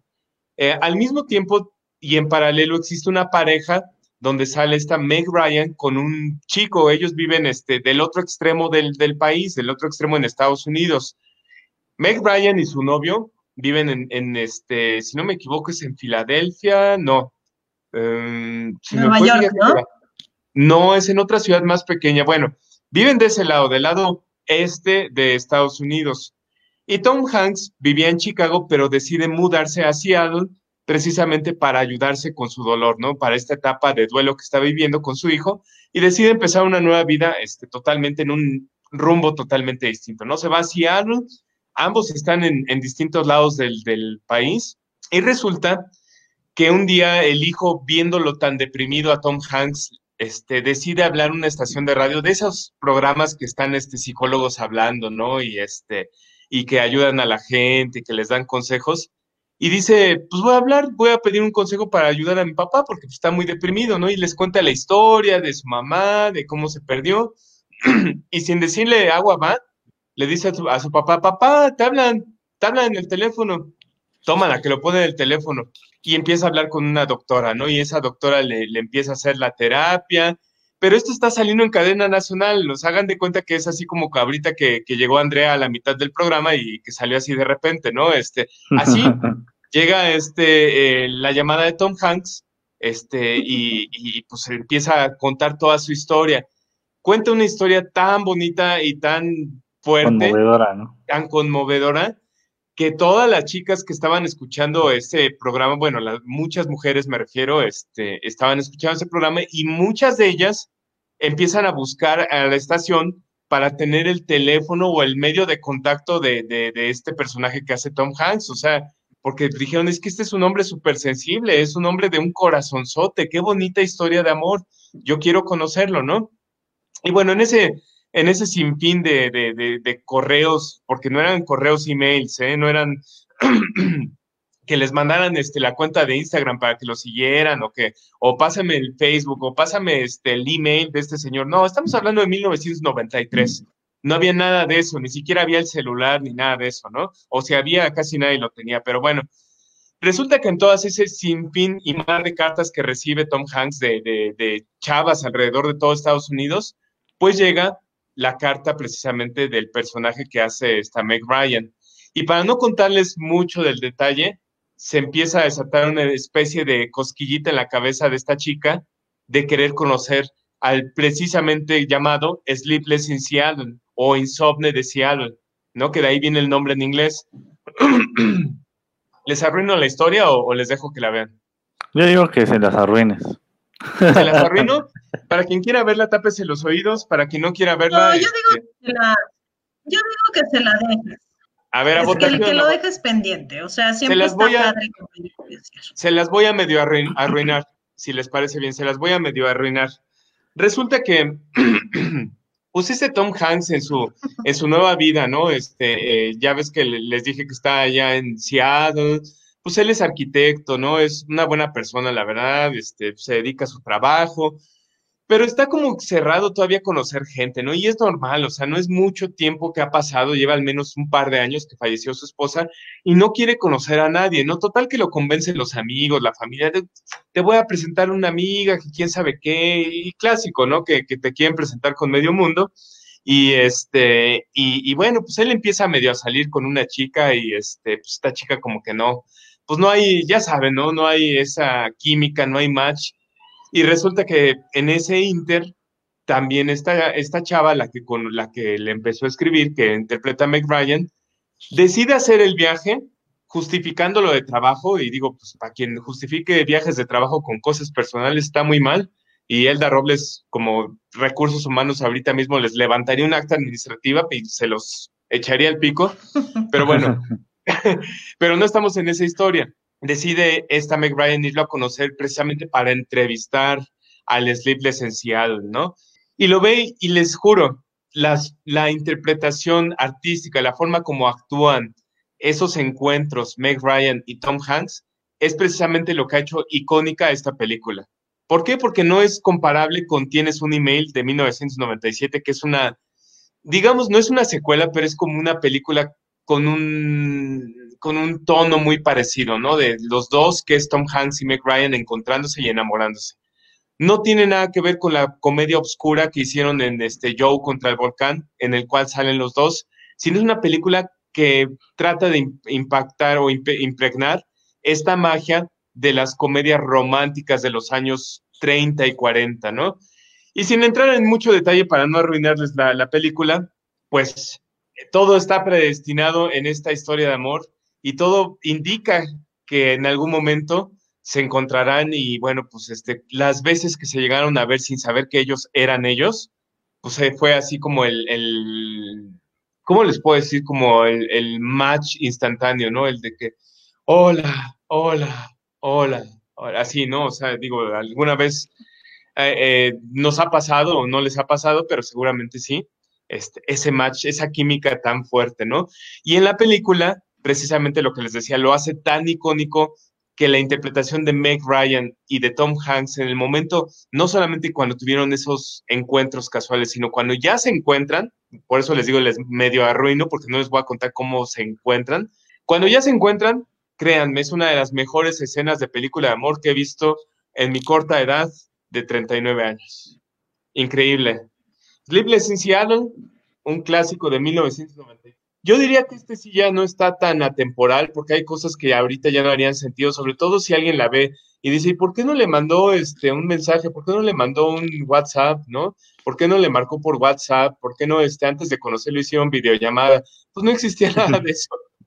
No había nada de eso, era muy arcaico y era muy muy rudimentario, pero bueno, una película muy bonita, una película que este, recomiendo ampliamente y que me ha acompañado desde mis años adolescentes hasta la fecha y la he visto 25 veces, tal vez, ¿no?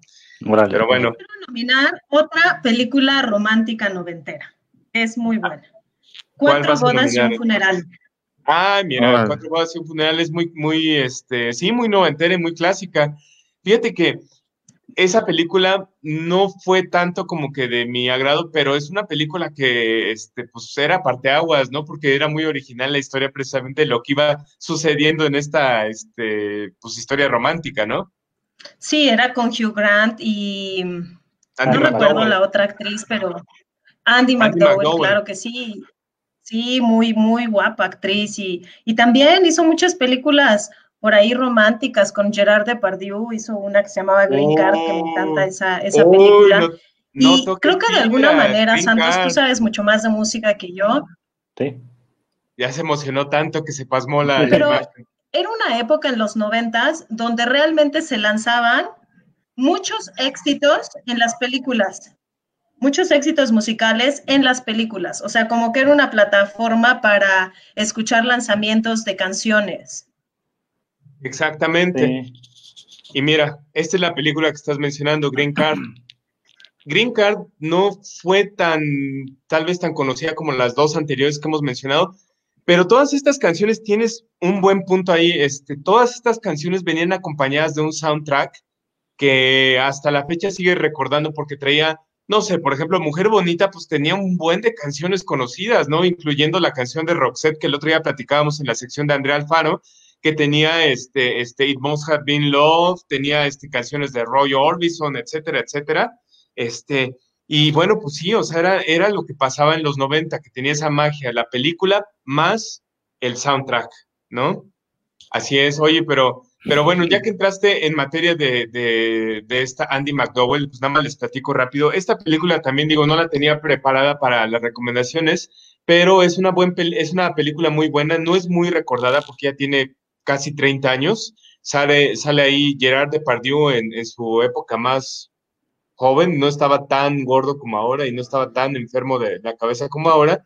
Y una Andy McDowell en sus este, finales de sus 20, tal vez muy, muy, muy eh, recomendada. Esta película es una historia rápida, les cuento que se desarrolla en Nueva York, tiene muy buena este, fotografía de la ciudad de Nueva York, tiene temas en el soundtrack de Enya, tiene temas de Enya en el soundtrack, tiene toda la temática se va dando por una pareja que se casa precisamente por el green card, para darle el green card a este Gerard Depardieu, que interpreta un personaje francés que quiere, pues, a, como de lugar, conseguir la ciudadanía estadounidense y, bueno, pues deciden casarse, este, y bueno, pues de ahí se desarrolla una temática romántica, terminan enamorándose en pocas palabras, ¿no? O sea, es una historia que empieza como un compromiso que iban a disolver y ese compromiso los lleva a tantas complicaciones para justificar ese matrimonio de manera legítima que terminan enamorándose, pero terminan separados. Entonces, una película recomendada también Green Card, Matrimonio por Conveniencia en español. Esta la pueden conseguir regularmente en formato físico, en DVD, en Blu-ray, está ahí en Amazon. No es tan fácil ver este, en plataformas digitales y también aparece por ahí en algunos canales de películas regularmente o, de manera esporádica. Así es que tres recomendaciones de película para esta semana para aquellos eh, amantes de, la, de las películas románticas. Ghost, la sombra del amor con Demi Moore y Patrick Swayze. Segunda, Sintonía de amor. Ay. Sintonía de amor con Tom Hanks y Meg Ryan. Vean las escenas románticas, van a entender por qué se volvió icónica esta, esta película romántica.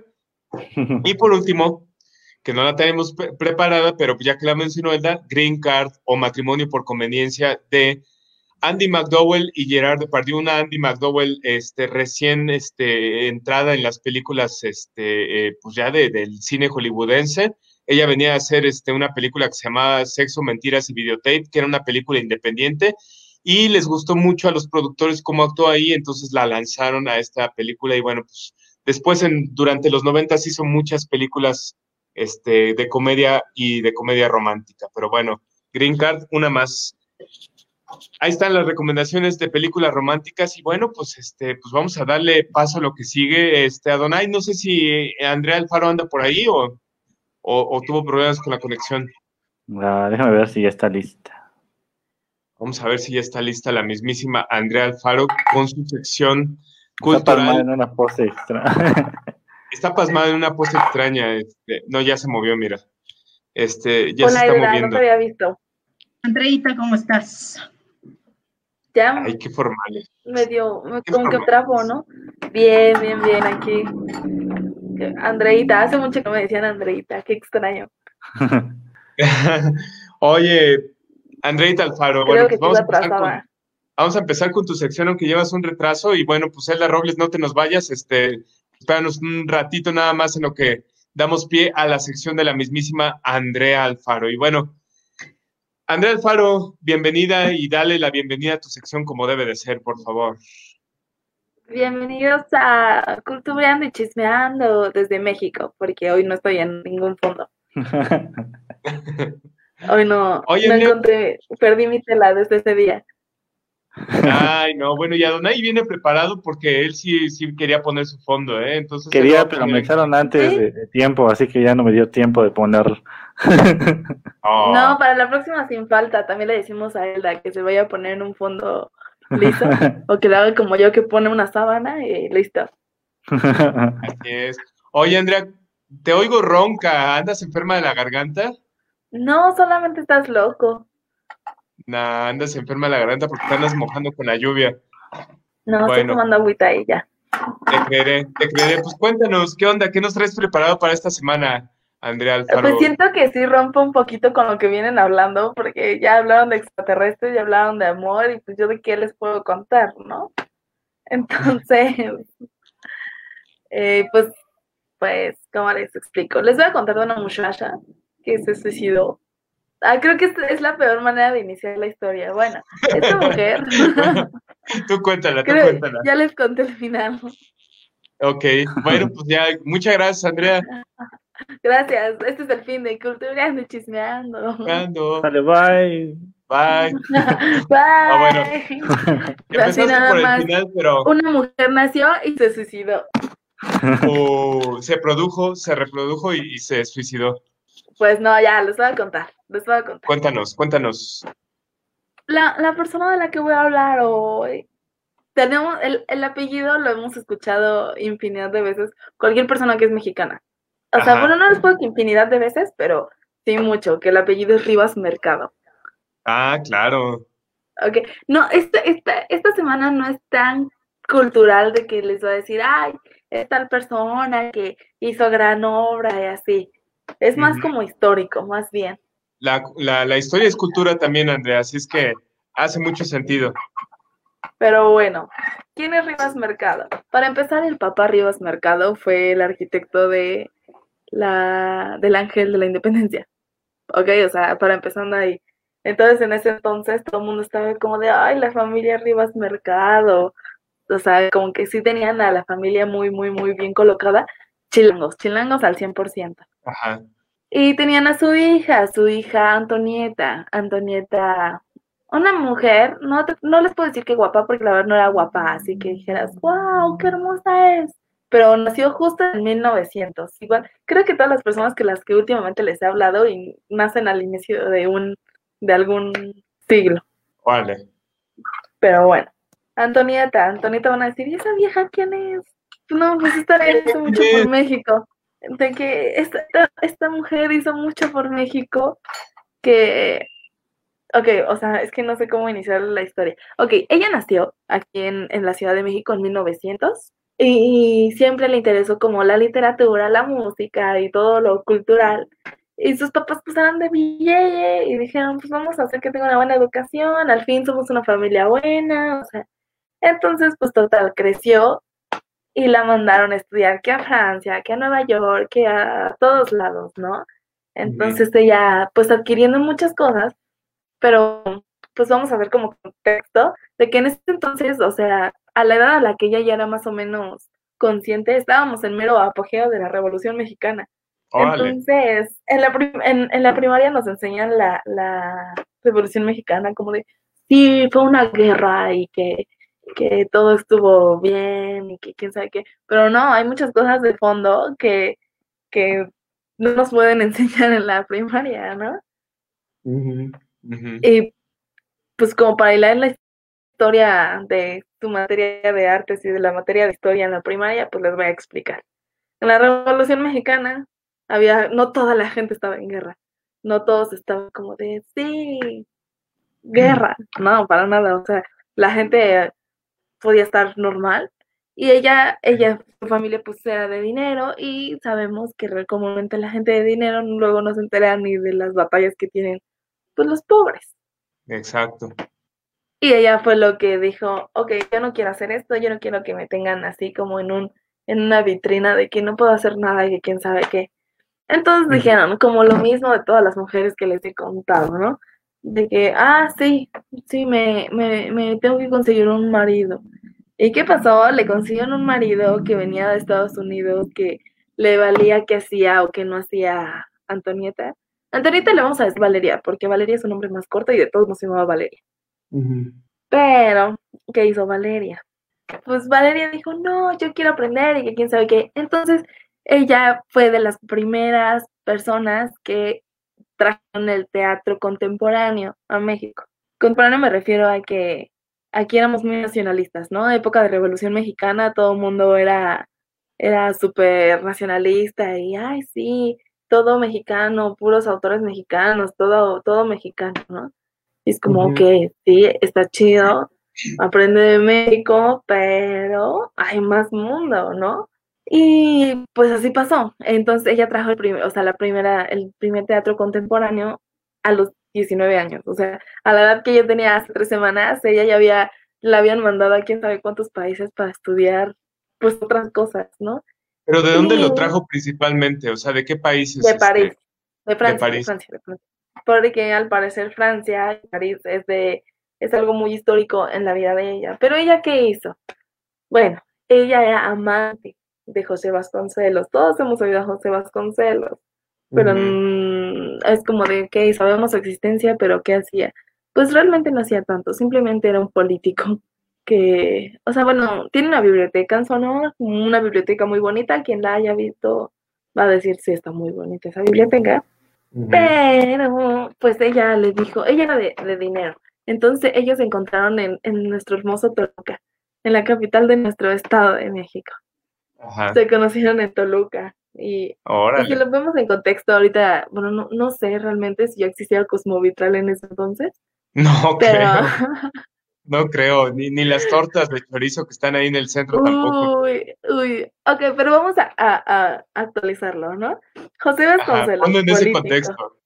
O sea, José Vasconcelos político haciendo campaña, pero su campaña era una campaña muy pobre porque no había arma ahí, porque estaba pues como cierta dictadura, por decirlo así. No era dictadura firma, así establecida, pero prácticamente lo era. Entonces él está ahí a, todo dar en Toluca, comiéndose una tortita, y le dice a sus compas del partido, que en ese entonces el partido, o sea, no quiero politizar el programa, pero actualmente es el partido, si no me equivoco, es PNA, que actualmente sería como Nueva Alianza. Históricamente sería Nueva Alianza. Pero bueno, entonces están ahí sus amigos de, en la combi tipo cuadri, cuadri, que están así con su combi azul y todo, todos a toda en Toluca. Y le dicen a los chavos, chavos, hay que entrar al Cosmovitral. Y ellos, sí, sí, hay que hacer campaña. Pero en el Cosmovitral les dicen, ay, ustedes son políticos y además son pobres, porque ni siquiera son de los que más preferencia tienen por el pueblo. Entonces en este momento va pasando a una mujer guapa, bueno, una chava, una chava guapa, y dice, dice José Vasconcelos que cuando vio a Valeria, porque él le decía a Valeria, se enamoró y así como contabas en tu película, que Meg Ryan y, Tom Hanks se vieron y fue como de, así pero en Toluca. Órale. Justo así pero en Toluca. Y ella, ella de billete dijo, no, pues yo quiero vivir una vida bohemia. Y José le dijo, no, tú no puedes ser bohemia porque si nos metemos a lo divertido, pues va a ser como, pues no somos bohemios, ¿no? Porque estamos viviendo de algo. Dijo, no, no puedo, sí puedo. Entonces, ahí fue donde ella se empezó a juntar con Diego Rivera. O sea, vamos a ir como hilando cosas de que, ok, en este entonces estaba la revolución. Ajá. Y pues total, se enamoraron, y pero, pero, pero, José Vasconcelos le llevaba 17, 18 años.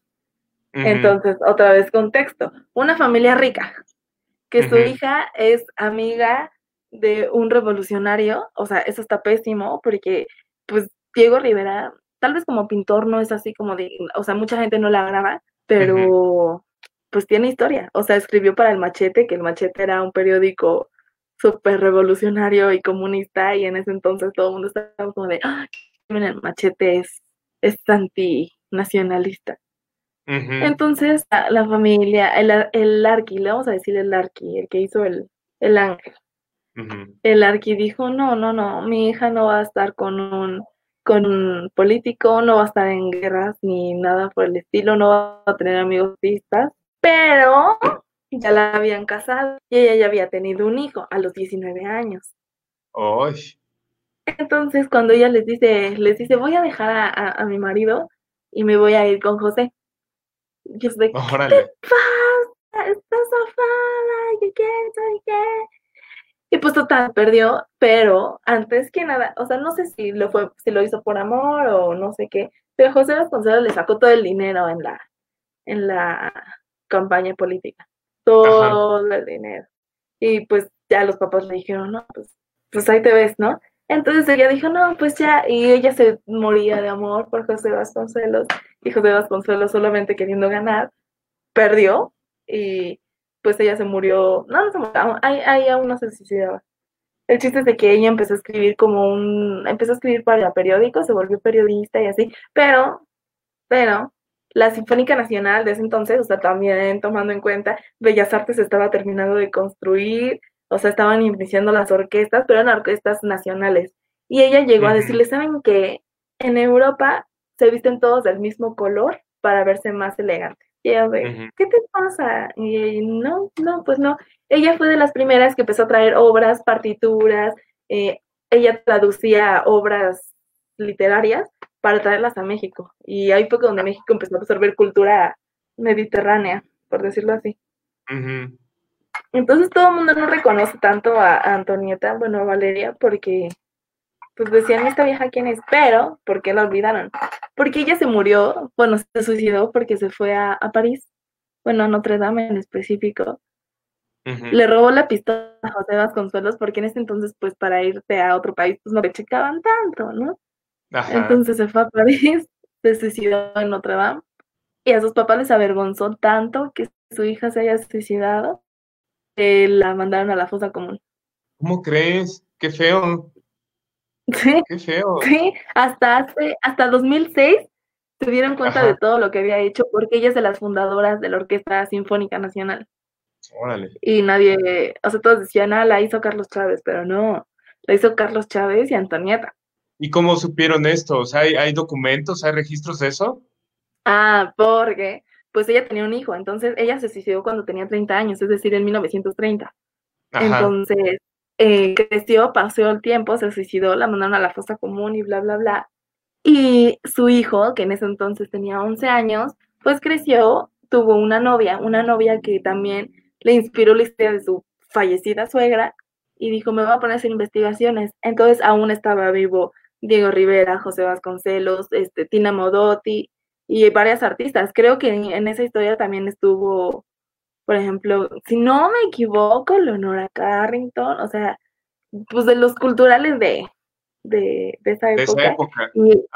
Y, esta chava empezó a hacer mucha investigación y encontraron libros ocultos, bueno, historias ocultas que había escrito ella misma sobre su historia, porque ella estaba muy deprimida. Wow. Ay, no, qué, qué, qué fea forma de terminar su vida. o sea, siento que fue mucha información y son cosas como que dijeras, ay, a nadie le importa, pero es muy interesante, creo yo. No, sí, es muy interesante. Y sabes qué creo, este, aparte, te voy a decir una cosa, este, que, que agradezco que estés trayendo esto, estos temas y estos personajes, porque es rendirles un tributo, porque como tú bien mencionabas, porque han estado olvidados por X o Y circunstancia, y el ponerlos este, en, en, los oídos de alguien, el poner, el poner este, el interés en la gente que nos está escuchando, el leer sobre ellos, es rendirles un tributo por las contribuciones que hayan hecho, ¿no? No por su vida personal, que porque si este, se suicidó, porque sus papás le hicieron tal cosa o lo otro, sino por lo que hicieron y contribuyeron a la cultura, ¿no? Y pues eso es, o sea, actualmente ya existe la carrera de gestión cultural, pero en ese entonces no existía y y como actualmente, pues las gestoras culturales son de que, ok, me encargo de la organización y así, pero ella textualmente dijo, yo brillo como las luces del escenario. Entonces, ella dijo, ok, sí, a mí me interesa, pero a mí me van a ver haciendo vestuarios para la obra que traje de París. A mí me van a, a ver traduciendo todas las, las, los escritos que traje de Alemania. O sea, todo, todo, todo, todo ella lo hacía y quería meter mano, pero de desamor, porque estuvo peleando la, la custodia de su hijo porque pues el marido dijo, ¿cómo te vas a ir con un político? ¿Y cómo te vas a quedar viviendo en Toluca? Ajá. Pero pues yo creo que nunca me he divorciado.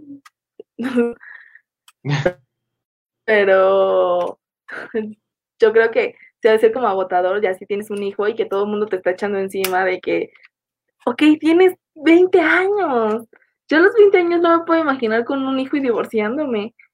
Bueno, igual también en esa época la, esperanza de vida era menos, o sea, la gente vivía menos y entonces se recorrían ciertas etapas, ¿no? La gente se empezaba a casar a los 18, 19. Alguien que estaba ya en sus 25 y no se había casado era súper mal visto por una sociedad. Sí, ya era para casa vestir tantos. Y, no, sí. Pues, qué mala onda, o sea, qué bueno que ya tenemos la fortuna de tener la libertad de casarnos a la edad que queramos pero o de pues, no casarse, si uno no quiere, si no quiere casarse ya. Sí. no, pues no. Ella, ella fue Antonieta y tiene una historia muy bonita en el sentido de que todo lo que hizo por México que ahorita vemos, o sea, ahorita podemos ver obras como hoy no me puedo ver, hoy no me puedo levantar o cosas así, gracias a ella, porque si no a nadie le hubiera importado las cosas de otro, de otro continente. Exacto. Fíjate que antes de, de, lo que contabas, precisamente algo que no se le tampoco se le reconoce a, la época este, de Porfirio Díaz es que había mucho permeo de cultura francesa, o sea, él le gustaba, era fan de la cultura francesa, entonces precisamente la construcción de Bellas Artes se hizo este, en su gestión y se hizo porque él quería traer toda esa cultura, ¿no? Sin embargo, en, la época revolucionaria, pues se vuelve un momento oscuro, ¿no? O sea, imagínense ahorita, no quiero entrar en política, pero imagínense ahorita, ya no digo que tal cual se vuelve una época oscura culturalmente porque hay un obscurantismo de, de, gobierno y un obscurantismo de muchas cosas, ¿no? Y no entre política, lo dije muy discretamente, pero eso, eso sucedía en esa época y empezó el movimiento de revolución. Y ella, por ejemplo, como tú bien lo mencionaste, se aventó justo en ese momento que era complicado y que no iba en contra de todo, a hacerlo precisamente como pionera, ¿no? Sí, no, y de verdad, ella, eh, no sé si recuerdan, que hace unos capítulos comenté del problema de Luis Buñuel con Dalí y ah, que había como un triángulo amoroso con este Lorca. Ajá. Pues ella, él, o sea, ella estuvo enamorada de él y cuando se, se, enteró que, era gay, pues, también se le rompió el corazón y al parecer era una chava muy apasionada, entonces tal vez esa fue la que también orilló al suicidio. Sí, bueno, es que aparte, Andrea, en esa época, o sea, ahorita tenemos miles de recursos para atendernos, si es que nos queremos atender o somos conscientes de que tenemos un problema de depresión, tenemos muchos recursos para podernos atender y trabajarlo, ¿no? No, no se cura, obviamente, pero se atiende y se, se trata. En aquel entonces, o sea, te apasionabas o te apianzabas de un sentimiento y te ibas con todo y el sentimiento hasta la muerte, ¿no? Entonces... Sí, y como padre también, o sea, a mí se me hace como extraño que otros países, incluso nosotros vemos el ángel de la independencia como ¡ah! la Ciudad de México, pero ¿cuánta sangre ha habido ahí? ¿No? Y el, arquitecto negó, a la, negó la muerte de su hija simplemente por vergüenza y es como, no es algo que sea muy orgulloso, pero no nos importa saber qué hay más allá, ¿no? Y dónde estamos parados. Ay, sí, no, no, exactamente. Este, y de hecho, bueno, yo sinceramente desconocía esa historia, ¿no? Este, pero eh, algo, algo que me ha dejado mucho tu sección es que nos, nos pones en el contexto de otras épocas que a lo mejor este, mucha gente ahora pues no entendería, ¿no? ¿Por qué sucedía eso, no? Porque dices, bueno, pues si sus papás se portaban mala onda, pues me voy de la casa ya que se las arreglen, que se vayan a la fregada, ¿no? O lo que sea, este, y ella hace su vida con este cuate, ¿no? Pero eh, era otra época, o sea, y eran las reglas sociales y morales tan fuertes que de verdad era como que estás haciendo de tu vida una porquería, destrozaste todo lo que teníamos, ¿no? Nuestro patrimonio. Y no es como por meterme con la gente religiosa, porque mi familia lo es, incluso yo también, pero la tacharon por el hecho de que se suicidó en la catedral de Notre Dame y porque traía una Virgen de Guadalupe. Y dijeron, ¿cómo?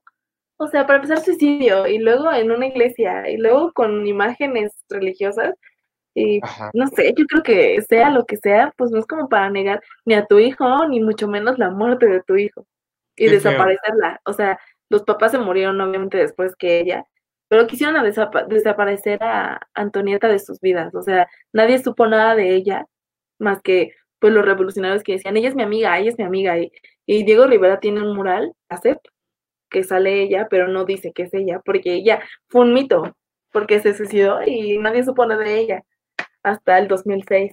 Wow, ¿y sabes qué mural es para buscarlo?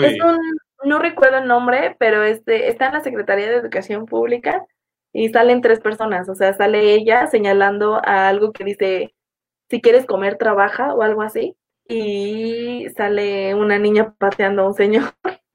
o sea, algo así. No te, te si recuerdo el nombre, pero, pero es algo así, y es, es su nieta por todo lo que hizo por el arte, pero no se le reconoció hasta 73, 76 años después de su muerte.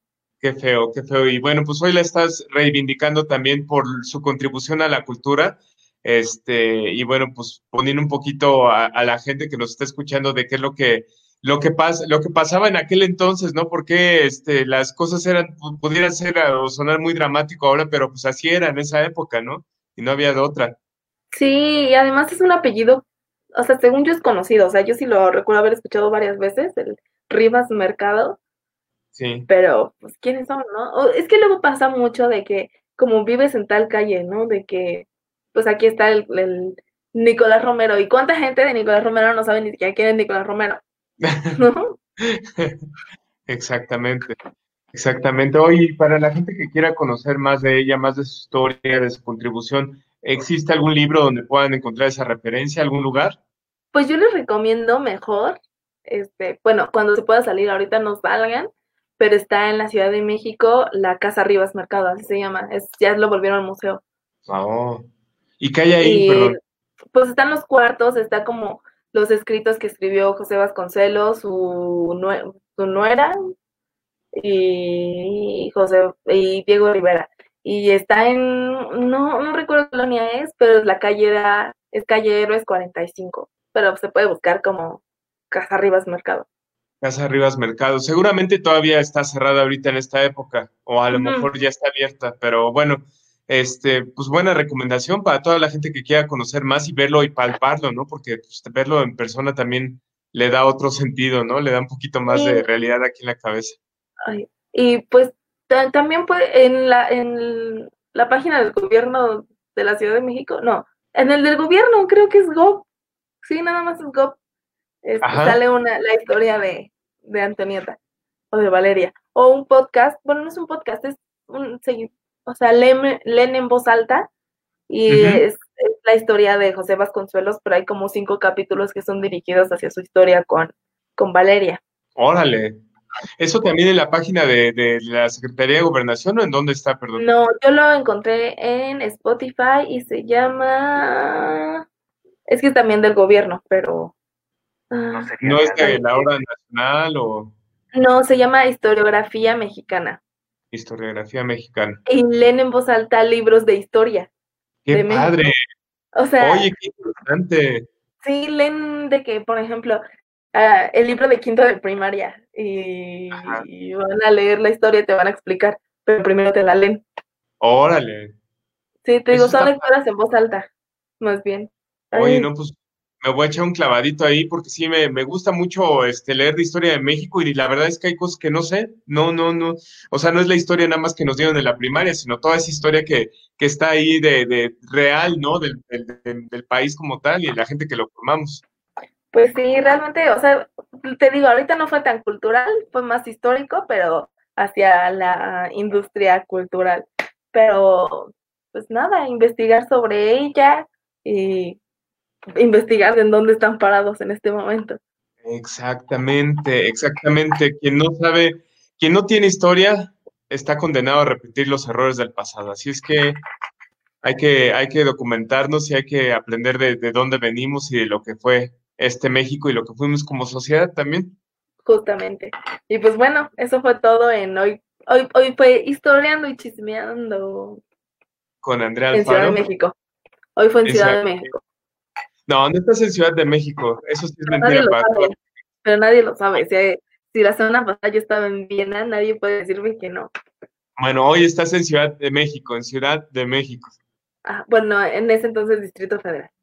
Distrito Federal. Pero bueno, muy bien, Andrea, muy interesante, de verdad.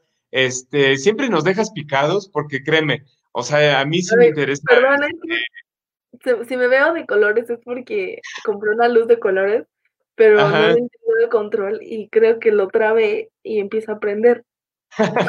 Oye, pues con razón, de repente me, me asustabas, sí. Sí, es que no sé quitar, o sea, porque empieza a cambiar de color, pero lo estoy intentando de tapar con mi pierna, pero ahorita me acomodé y sale toda la Órale. Oye, ¿y, no te deslumbra? ¿No te, este... Sí, por eso no tengo ojos? de mi pierna, en lo que lo puedo desconectar. Ah. bueno, ahorita, ahorita habrá chance, este, ahorita que entremos a la siguiente sección, este, ahí está Donay, mira. Ya, ya, ¿quién? Está Donay. Oye, pues este... Hola, hola. También me va a poner color verde. sí, mira, ve. Ah, Por razón te ves tan, tan blanca, Andrea, te ves así como súper Mira, ve, hasta de color azul se ve ahorita. Ya, ya. Pero bueno, oye, pues qué interesante sección, Andrea. La verdad es que eh, muy, muy eh, interesante, sobre todo porque te digo, nos dejas picados y la verdad queremos aprender más de los temas que has hablado. Entonces, Este, y no lo digo yo, sino lo dice también mucha gente que comenta acerca de tu sección. Entonces, pues muchísimas gracias por contribuir a, este, pues a esa curiosidad que nosotros tenemos, ¿no? Y esa curiosidad que mucha gente quiere despertar, este, de saber cosas más y nuevas, ¿no? Pero bueno, pues este, ya vamos a la, parte final, se está yendo súper rápido el programa. Este, para nosotros, al menos para la gente que nos está escuchando, seguramente dice, uy, sí, súper rápido, ¿no? Pero bueno, oye, y esta Elda se desconectó, ¿verdad? Sí, estuvo ahí, este, se le fue internet. internet. Se le fue el internet, bueno. Así está pasando ahorita con estas lluvias y ya también por acá, por el norte de la ciudad, ya también se puso todo oscuro y empezaron los efectos con este THX, Dolby Digital, Dolby Atmos, así de rayos de en cuatro, en cuatro dimensiones que se ven aquí alrededor, pero bueno, pues ya va a llover. Este, y bueno, pues una, una semana más, una semana ya de agosto. Este, comentábamos hace rato también en la sección del DAPS que no nos dejemos caer, que todavía, este, ahorita, a pesar de que las cosas han sido complicadas, sobre todo por la cuestión del trabajo, por la cuestión de la cuarentena, inclusive porque las escuelas no reanudan este, presencialmente y todo esto, no nos dejemos caer, este, pues, pues, pongamos la mejor cara, yo sé que es muy fácil decirlo, pero ya estamos aquí adentro, ¿no? Ya es cuestión también de que nos anuncien en algún momento las autoridades planes sobre todo para la cuestión de salud, para la cuestión de vacunas, y que empiece esto ya a tomar ahora sí una nueva normalidad. Pero fíjate que me estaba distrayendo un poquito porque se vieron como múltiples colores aquí en la pantalla de Andrea. Este, buen efecto, Andrea, se vio azul, verde. De mi, de mi cuarto y me veía transparente, o sea, no se me veían los ojos. Órale, qué miedo.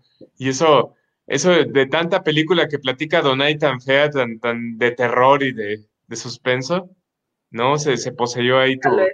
Sí, no, pero bueno. Sí, pues ustedes como ven, ya, ya, ya están este, más incorporados en sus actividades normales, o sea, han estado ya este, más saliendo, este, ¿cómo, ¿cómo les ha ido ahorita en esta tercera etapa de la cuarentena? No sé qué etapa vamos ya. Pues ya casi es el cuarto mes, ¿no? no, no, no casi, ya es el cuarto mes. Ya es el cuarto mes. Mayo, junio, julio. No, ya es el quinto, ¿no? Quinto, tienes toda la Abril, mayo, junio y vamos iniciando agosto. Qué padre, ¿no? Así es como planeaba yo pasarme mis 39 años, seis meses en cuarentena. Pero bueno, ya están saliendo ustedes más, ya están este, haciendo actividades este, con, bueno, pues lo que nos dicen con sana distancia. Este, ¿cómo, ¿Cómo le han pasado últimamente? Pues yo sigo igual, solo salgo a lo indispensable. No, este, es muy recomendado andar paseando por aquí ni, ni andar viendo este otras cosas, no solo que sea una emergencia, pues ya salgo. ¿no? Oye, Eu. El video que está saliendo ahorita de, del asaltante en tu, en tu pueblo. No, fue en el Estado de México, pero es en Texcoco. pareciera que es en Ecatepec. De hecho, hace rato que estábamos platicando también a Donay decía que era de, de este de, de Catepec, pero no. Es que acá es tradición, fíjate, allá, aquí cuando, cuando tienen la oportunidad, sí le pegan a los asaltantes. sí, sí está impresionante. mientras no salgas, todo está bien. Sí, no, pero eso fíjate que, eh, digo, y, y, Adonai nos puede decir más, pero cuando platicábamos, este, Adonai, cuando no estaba todo esto de la cuarentena y nos llegábamos a ver para, para ir a la estación, precisamente me platicaba que era muy común ver cómo se subían los asaltantes. Muchos de ellos no te asaltaban con la pistola, sino te vendían dulces, ¿no? Y te obligaban a comprar el dulce porque si no, si te asaltaban. Y muchos otros, pues ya sabías que llegaban con la pistola y pues traías ahí hasta el billete de, de, de, a 100 para el ratero, ¿no, Adonai? Sí, sí, o el teléfono que está descompuesto o algo así para, para dárselos. o sea, ya venías prevenido para todo ese tipo de cosas. Sí. Es lamentable. ¿Y cómo, cómo no se va a hartar uno de, de, tanta, de tanta cosa, o sea, y de tantas veces que sucede, ¿no? Y sucede, en el Estado de México sucede mucho y sin control pareciera. Sí, sí, no hay control. ¿No? Pero bueno, qué, qué bueno que no, no, no ha sido víctima de, de robos, mi estimado Donay. ¿Y tú, Andrea, cómo has estado en estas semanas ya más este, activa, me imagino, ¿no? Trabajo ya el doble de lo que trabajaba antes o lo normal antes de que iniciara todo esto y pues un poquito más atareado, la verdad siento o sea, la estoy regando, pero siento que me estoy confiando un poquito más, no sé por qué, o sea, como que inconscientemente digo, tener que salir, ya puedo hacer más cosas, pero no. Y no sé, o sea, estoy como, o sea, a veces que digo, Andrea, recuerda, estamos bien, ¿no? Capta, capta. Exacto, y, mantente así, igual también toda la gente que, que está haciendo eso, mira, yo creo que gradualmente ir este, haciendo ciertas cosas con sana distancia, con cuidado, etcétera, etcétera, es, es bueno, es, es salud mental pero también recordar que estamos en una etapa de pandemia. ¿Por qué? Porque ya hemos visto, por ejemplo, en, en las imágenes de, de, la televisión y las redes sociales, la gente que viene regresando de Cuernavaca del fin de semana pasado, atascada la caseta. O sea, tuve la oportunidad de estar en, Plaza Satélite este, el fin de semana pasado por ir a comprar algo que necesitaba comprar forzosamente y estaba ahí. Este, y de verdad, la gente ya no respeta la sana distancia. En los centros comerciales se empieza a pegar toda la gente como si no, no hubiera nada. Y ahí es donde ya valió gorro. Ahí es donde ya valió gorro porque olvidamos que estamos dentro de una pandemia. Entonces, como dices tú, Andrea, o sea, ir empezando a probar otras cosas, pero no perder la perspectiva que estamos en una situación delicada. No, no nos vamos a decir, eso ya no existe, es cosa del gobierno. No, no, no, o sea, no, no estamos como para darnos el lujo, ¿no creen? No, pues no, pero pues ya. No, no, a cuidarse, Andrea, a cuidarse, aunque estés joven y estemos... Sí, o sea... Mm, sí, ahorita que estás joven, cuídate. Después ya no te cuidas tan rápido. Exactamente, no, y mira, Lamentablemente, Andrea, también dicen eh, las estadísticas que la mayor, el mayor índice de personas que se está contagiando ahorita es este, la gente que está en los 20.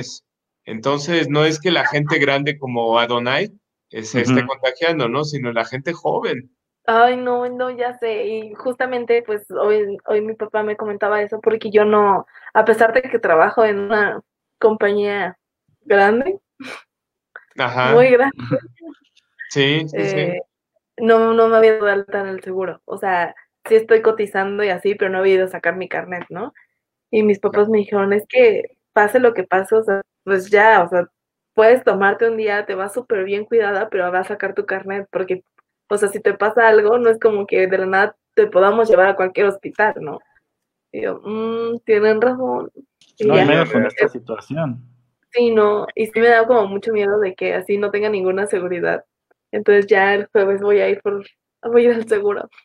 Qué bueno, qué bueno, no, no lo postergues porque no es que te desee uno que te vaya a pasar algo, ni te estamos diciendo, ah, te vas a enfermar, pero es muy bueno tenerlo y te digo, la verdad es que no por el hecho de que estés joven, este, eh, no se puede uno contagiar, o sea, el riesgo está latente y sobre todo te digo, mucho se da ahorita en la gente en sus veintes. Eso es lo que han estado diciendo también las estadísticas. Entonces, pues mejor estar prevenidos, ¿no? Tampoco es garantía que el seguro nos va a salvar de todo, pero es mejor tenerlo que no tener. Oye, y dicen por ahí, dice por ahí Olaf, al que regañó la vez pasada, que, que vemos la dinámica para un impermeable. ¿Qué, qué, qué dinámica planean hoy, muchachos? Pero no, ¿Qué tienen? Porque, acá en Green Indians, claro que se está desquitando. ¿Tú sabes dónde es Green Indians, eh, Andrea? O sea, ¿crees que vivo en un bote o en una piedra o algo así? Green Indians es una comunidad este, anglosajona que tenemos aquí en al norte de la ciudad en la delegación. Es como cuando yo digo, yo vivo en Brick es lo más lindas, ¿no? Ah, bueno, pues eh, Green Indians, el Green Indians Park, donde nos hemos visto un sinfín de veces, ¿no, Adonai? Para, para ir a grabar. Sí. oye. Oiga, pues sí, vamos a hacer una dinámica para romper un poquito la, la monotonía en casa. ¿Y qué les parece? Vamos a rifar, como dice, un impermeable. Pero ¿cómo les vamos a hacer un impermeable? Buena pregunta. No sé, es que ese es el problema. Un impermeable. Y si rifamos pues mejor. una tlapalería. Una tlapalería. Bueno, pues, ¿qué les parece? Pues sí, pero pues el cómo le mandamos. Bueno, ya sé, vamos a, rifar un vale por un impermeable y el vale ya veremos cómo se los hacemos llegar para que sea más fácil. Pero bueno, Andrea, tú que eres la más creativa de todos nosotros y la más joven de nosotros, te toca a ti hacer una buena dinámica para que la gente se gane su impermeable. Pues es que nunca hacen las dinámicas, aunque se las haga. pero a ver, vamos a ver. A ver, sí Eh. las hacemos. De hecho, la, la- hasta las tortillas esas que, de la- perdón, ¿de, de qué era? De los tamales. Del pan. No, del, de los, ajá, exactamente. Pues, ¿cuál tamal? De los bolillos, perdón. Ya tengo ganas de tamal, pero. ¿De qué hablas? Pues a ver, chicos, nuestros dos fans que nos están escuchando en este momento. ¿Tienen? Vale, dos, Para- to- todos los fans que nos están escuchando. Sí, pero ahorita ellos tienen la ventaja porque nos están escuchando ahorita. Entonces, van a tener que tomar una captura de pantalla de que ya están siguiendo Acústica Radio y Gobernación ya no está van checando. a tener que comentar. ¿ah? Aquí, Digo, porque así se está como, pasmando. "No, hoy tenemos al, hoy tenemos al secretario de, de planchables para que nos, nuestra rifa quede completamente a la ley. Entonces, solamente tienen que seguir Instagram e Instagram, eh, Instagram y Twitter de la estación y van a comentar, van a subir un tweet o una publicación o una historia y nos van a decir cuál es la película más ridícula de amor que han visto. Órale, está muy sofisticada toda la, la dinámica. De hecho, o sea, tienen que sacar una captura de que ya están siguiendo la estación en Instagram, en Facebook o en Twitter. Ajá. Y aparte de eso, poner este, en una publicación cuál es la película más ridícula de amor que han visto, ¿correcto? Ajá, pueden poner un tweet de que aquí ya nos estamos siguiendo y la película más ridícula que he visto es tal. Ándale, ándale. Eso, eso es lo que pueden hacer. A ver, Pues es lo que estoy diciendo. pero vamos a hacerlo más ágil. El primero que nos ponga el Twitter con la película más ridícula, este, y si quieren poner la captura que nos están siguiendo, que nos están viendo, ese se gana un, el vale para el impermeable. Y se puede enviar directito, sin costo de envío, a Green Indian Park o al Green Indian Metro Entonces, Rail. A Train. moverse, chavos, a moverse, no está muy difícil, solamente es pensar qué película es la más ridícula que han visto. Vamos a darle tiempo, vamos a darle tiempo. A ver, hola, Daniel, que nos están viendo, este, Pero bueno, más, ya más? se nos pasó el tiempo, entonces tienen hasta hoy. Tienen hasta hoy al fin del día. Bueno, pues ahí está la dinámica de la semana con Andrea Alfaro para ganarse un impermeable, un impermeable de color amarillo que se les enviará directamente al metro Indios Verdes, si así lo deciden. En la fila de, para esperar las combis, ¿no? No, bueno, Sí, pero ahí vas a entregarlo, donde te queda en más el paradero C. Ándale. O en este, en, en, ¿cómo dijo? En Beautiful Hills. en Pretty Hills. Pretty Hills. Pero bueno, pues ya se nos acabó el programa, ya Elda no se nos pudo conectar porque se le cayó el internet por la cuestión de la tormenta y definitivamente estamos al inicio de un nuevo mes, una nueva oportunidad para todos, una nueva oportunidad para lograr nuestros sueños y no darnos por vencidos, ¿no creen? Ah, mira, Este- espera, interrumpiendo Cuenta. la transmisión, nos dice nuestro secretario de platos desechables que no Ajá. usa Twitter. Puedes mandarlo también por Instagram. Mándala por Instagram, mándala por Instagram. ¿Ya contestó? Junto a los tacos de 5 por 25 pesos, que están bien buenos, por cierto, dice Olaf. No, bueno, no, híjole, no, pues de milagro viven al haber probado sus tacos de 5 por 25. ¿Alguna vez comí ahí con él? apurarse, chicos. No, ¿Han probado los del Metro Hidalgo? ¿cuál de todos? Porque hay varios. No, hay uno en especial que sales un, un viernes en la noche y le dices, Ajá. deme cinco de... No, ¿cómo? O sea, no sé, pues dices algo extraño, no me acuerdo. Yo iba con un amigo y así como te cobraban 10 pesos y te daban como lo que estaba doradito de, del Ah, fríen. ¡Qué Y sabe asco! muy rico, sabe delicioso. Y te los dan casi gratis, solo te cobran la tortilla. No, pues sí, Tacos de suela, ¿no? No, pues sí, o sea, mira, esto te lo dan antes de que empiecen a echarle, este, eh, ¿cómo se llama? Detergente ya a la, la parrilla para limpiarla, o sea, Sí, así ya 10 todo negro, le, le, le raspan y te venden el taco de eso. Y son Ay, no. deliciosos. No, pues sí, llenos deliciosos. de, de grasita. No, me acuerdo de los tacos de, de Barranca del Muerto, este, no sé si alguno de ustedes los probó alguna vez. Esos sí eran de, de muerte lenta. de muerte lenta, porque aparte te dabas tus dosis cada semana, no sentías nada, pero tenías una, una de esas, este, ¿cómo se llama? Este, solitaria en la panza. confirmó. ¿Qué confirmó? Que dice, son los, son los tacos de cochinada y están bien buenos. No soy la única que come tacos de cochinada. tacos de cochinada, qué asco. Pues bueno, ahí está la recomendación de André Alfaro. La recomendación este gourmet de, de André. Exacto. Los tacos de cochinada. Pero bueno, señoras y señores, se nos acabó el programa ahora sí. Y vámonos, vámonos, porque esta semana pinta para estar muy buena. André Alfaro, despídase como se debe, por favor. Pues adiós chicos, no olviden la dinámica y saborearse unos, unos ricos y deliciosos tacos de cochinada. Si no pueden salir, pueden juntar todo lo del refri, lo cocinan con caldo de pollo y ya van a tener su caldo de cochinada. Pero si quieren más recetas, me pueden seguir en arroba Andrea ama a los gatitos o en Instagram como Andrea A. No, en Twitter. Andrea ama a los gatitos. Termina en 75 Ahí me buscan. Se, cortó mucho, Andrea, se cortó mucho. Y en Twitter. a ver, repítelo, porfa. Ah, ok.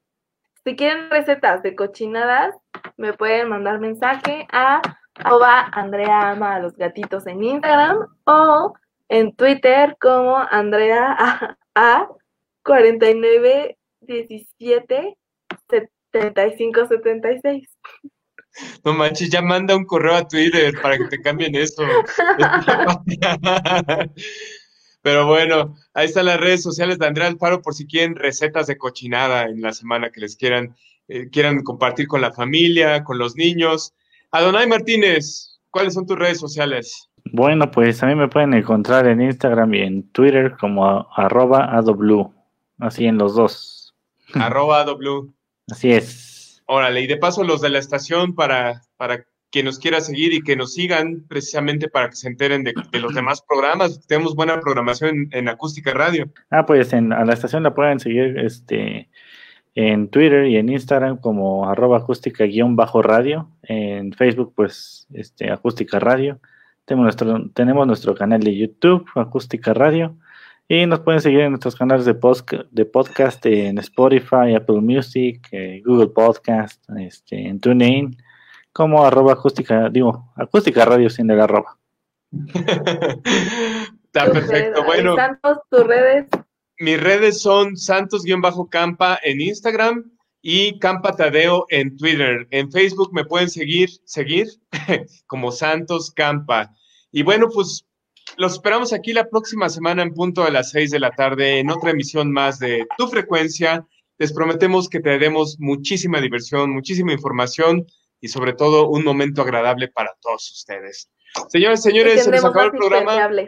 Y, e impermeables que Andrea Alfaro va a invitar, que eso lo va a pagar con su propio dinero, y los va a llevar hasta. Indios Verdes en persona, porque ya lo... Están diciendo que ya no salga y quieren que me vaya a Indios Verdes. Y en transporte, ¿no? En, transporte. la hipocresía. Te invitamos el Uber. Ah, está bien, así sí. bueno, señores y señores, nos vemos la próxima semana en tu frecuencia. ¡Vámonos! Bye. Síguenos en nuestras redes sociales. En Twitter como arroba acústica-radio en Facebook como Acústica Radio. Y suscríbete a nuestro canal de YouTube, en donde podrás seguir nuestras transmisiones en vivo. Dale voz a tus sentidos.